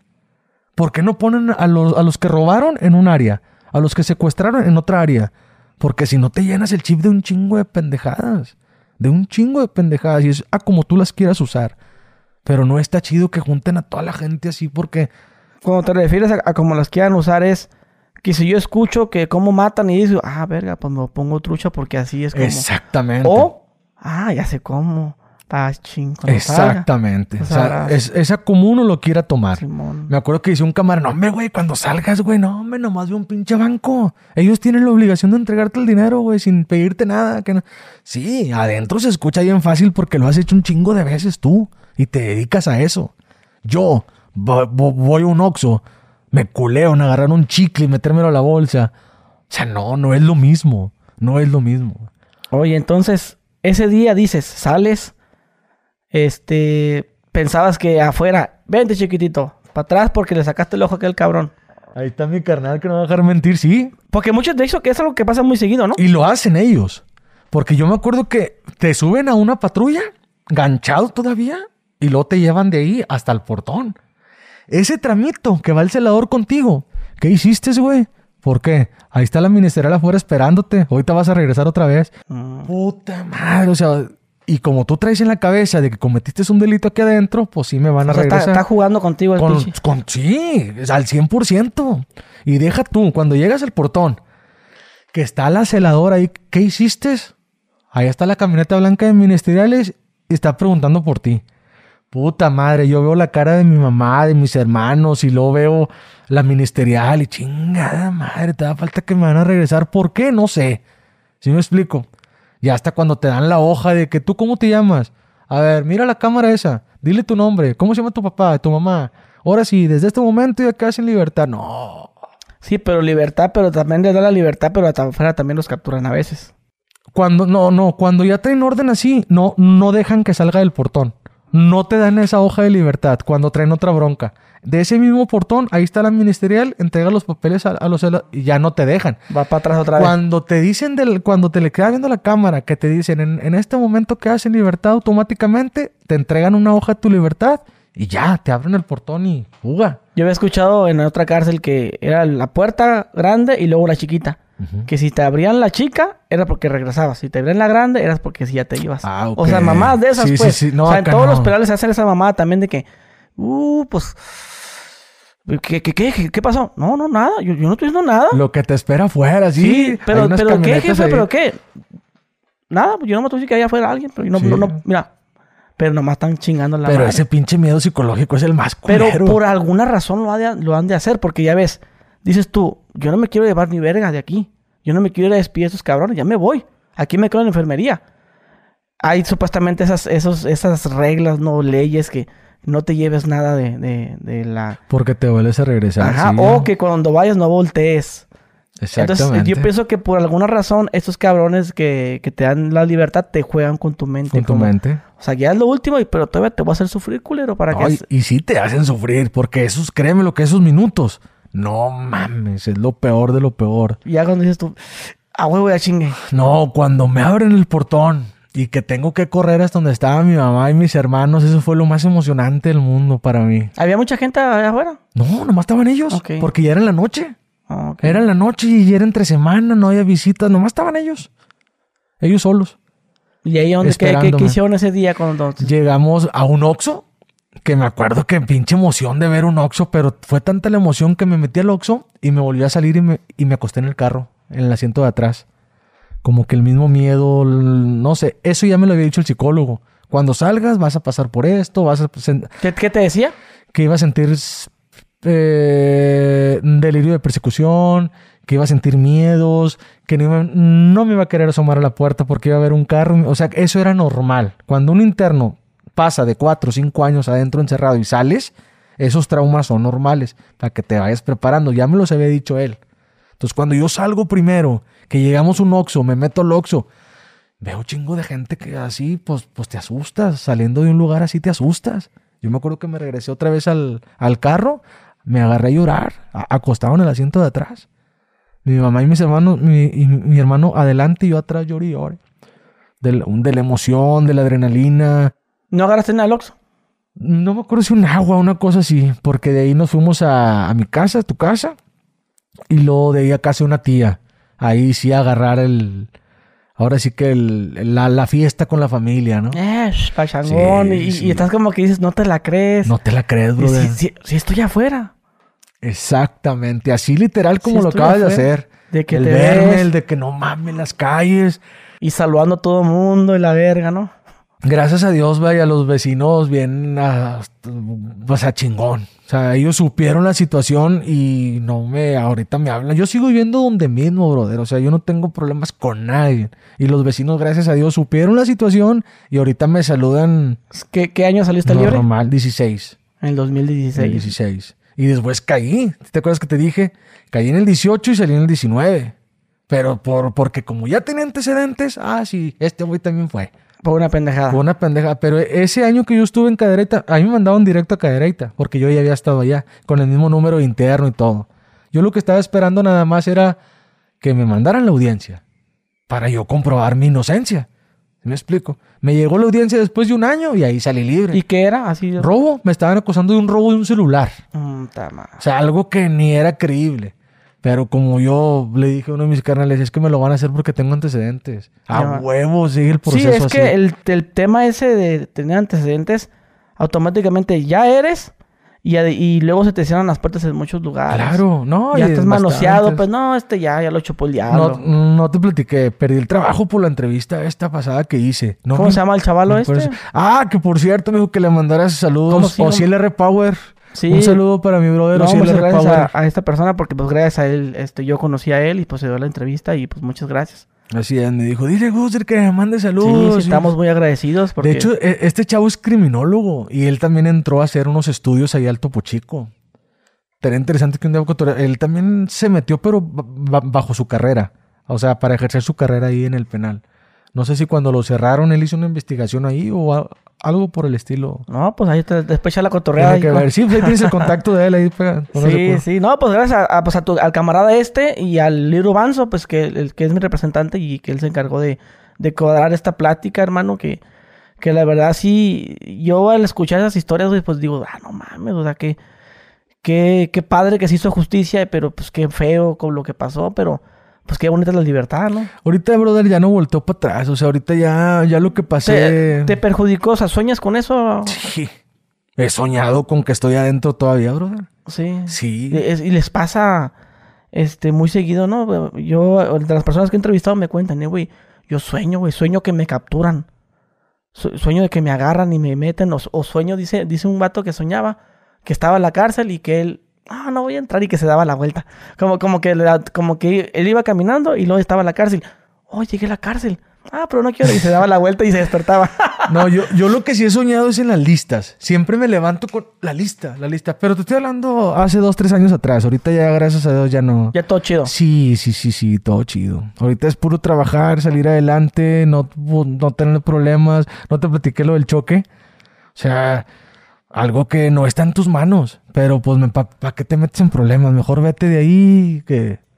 O sea, ya le sacas la vuelta a todo, bro, porque no quieres volver a pisar ese Y pinche- sabes tú que dices tú, bueno, pues si ahorita caí por un pinche teléfono, cualquier pendejada que pase, mejor mira, me retiro porque pues yo la llevo de perder. Y como te voy a repetir, ya no sufres tú, ya, o sea, sufre todo tu entorno. Y está bien cabrón. Y, y, oye, ¿y esto de los los antecedentes penales tienen algún como tiempo de caducidad? De que después de cierto tiempo, ah, y desapareciste y ya no tienes antecedentes. No, supuestamente son después de 10 años, ya no existe la, la- el acta del antecedente, la que tú vas y pides para un trabajo. Ajá. Después de 10 años ya no prescribe. Pero sin escarbas aparece ahí. ah, claro, claro, y en Google, o sea, si pones mi nombre, ahí aparece.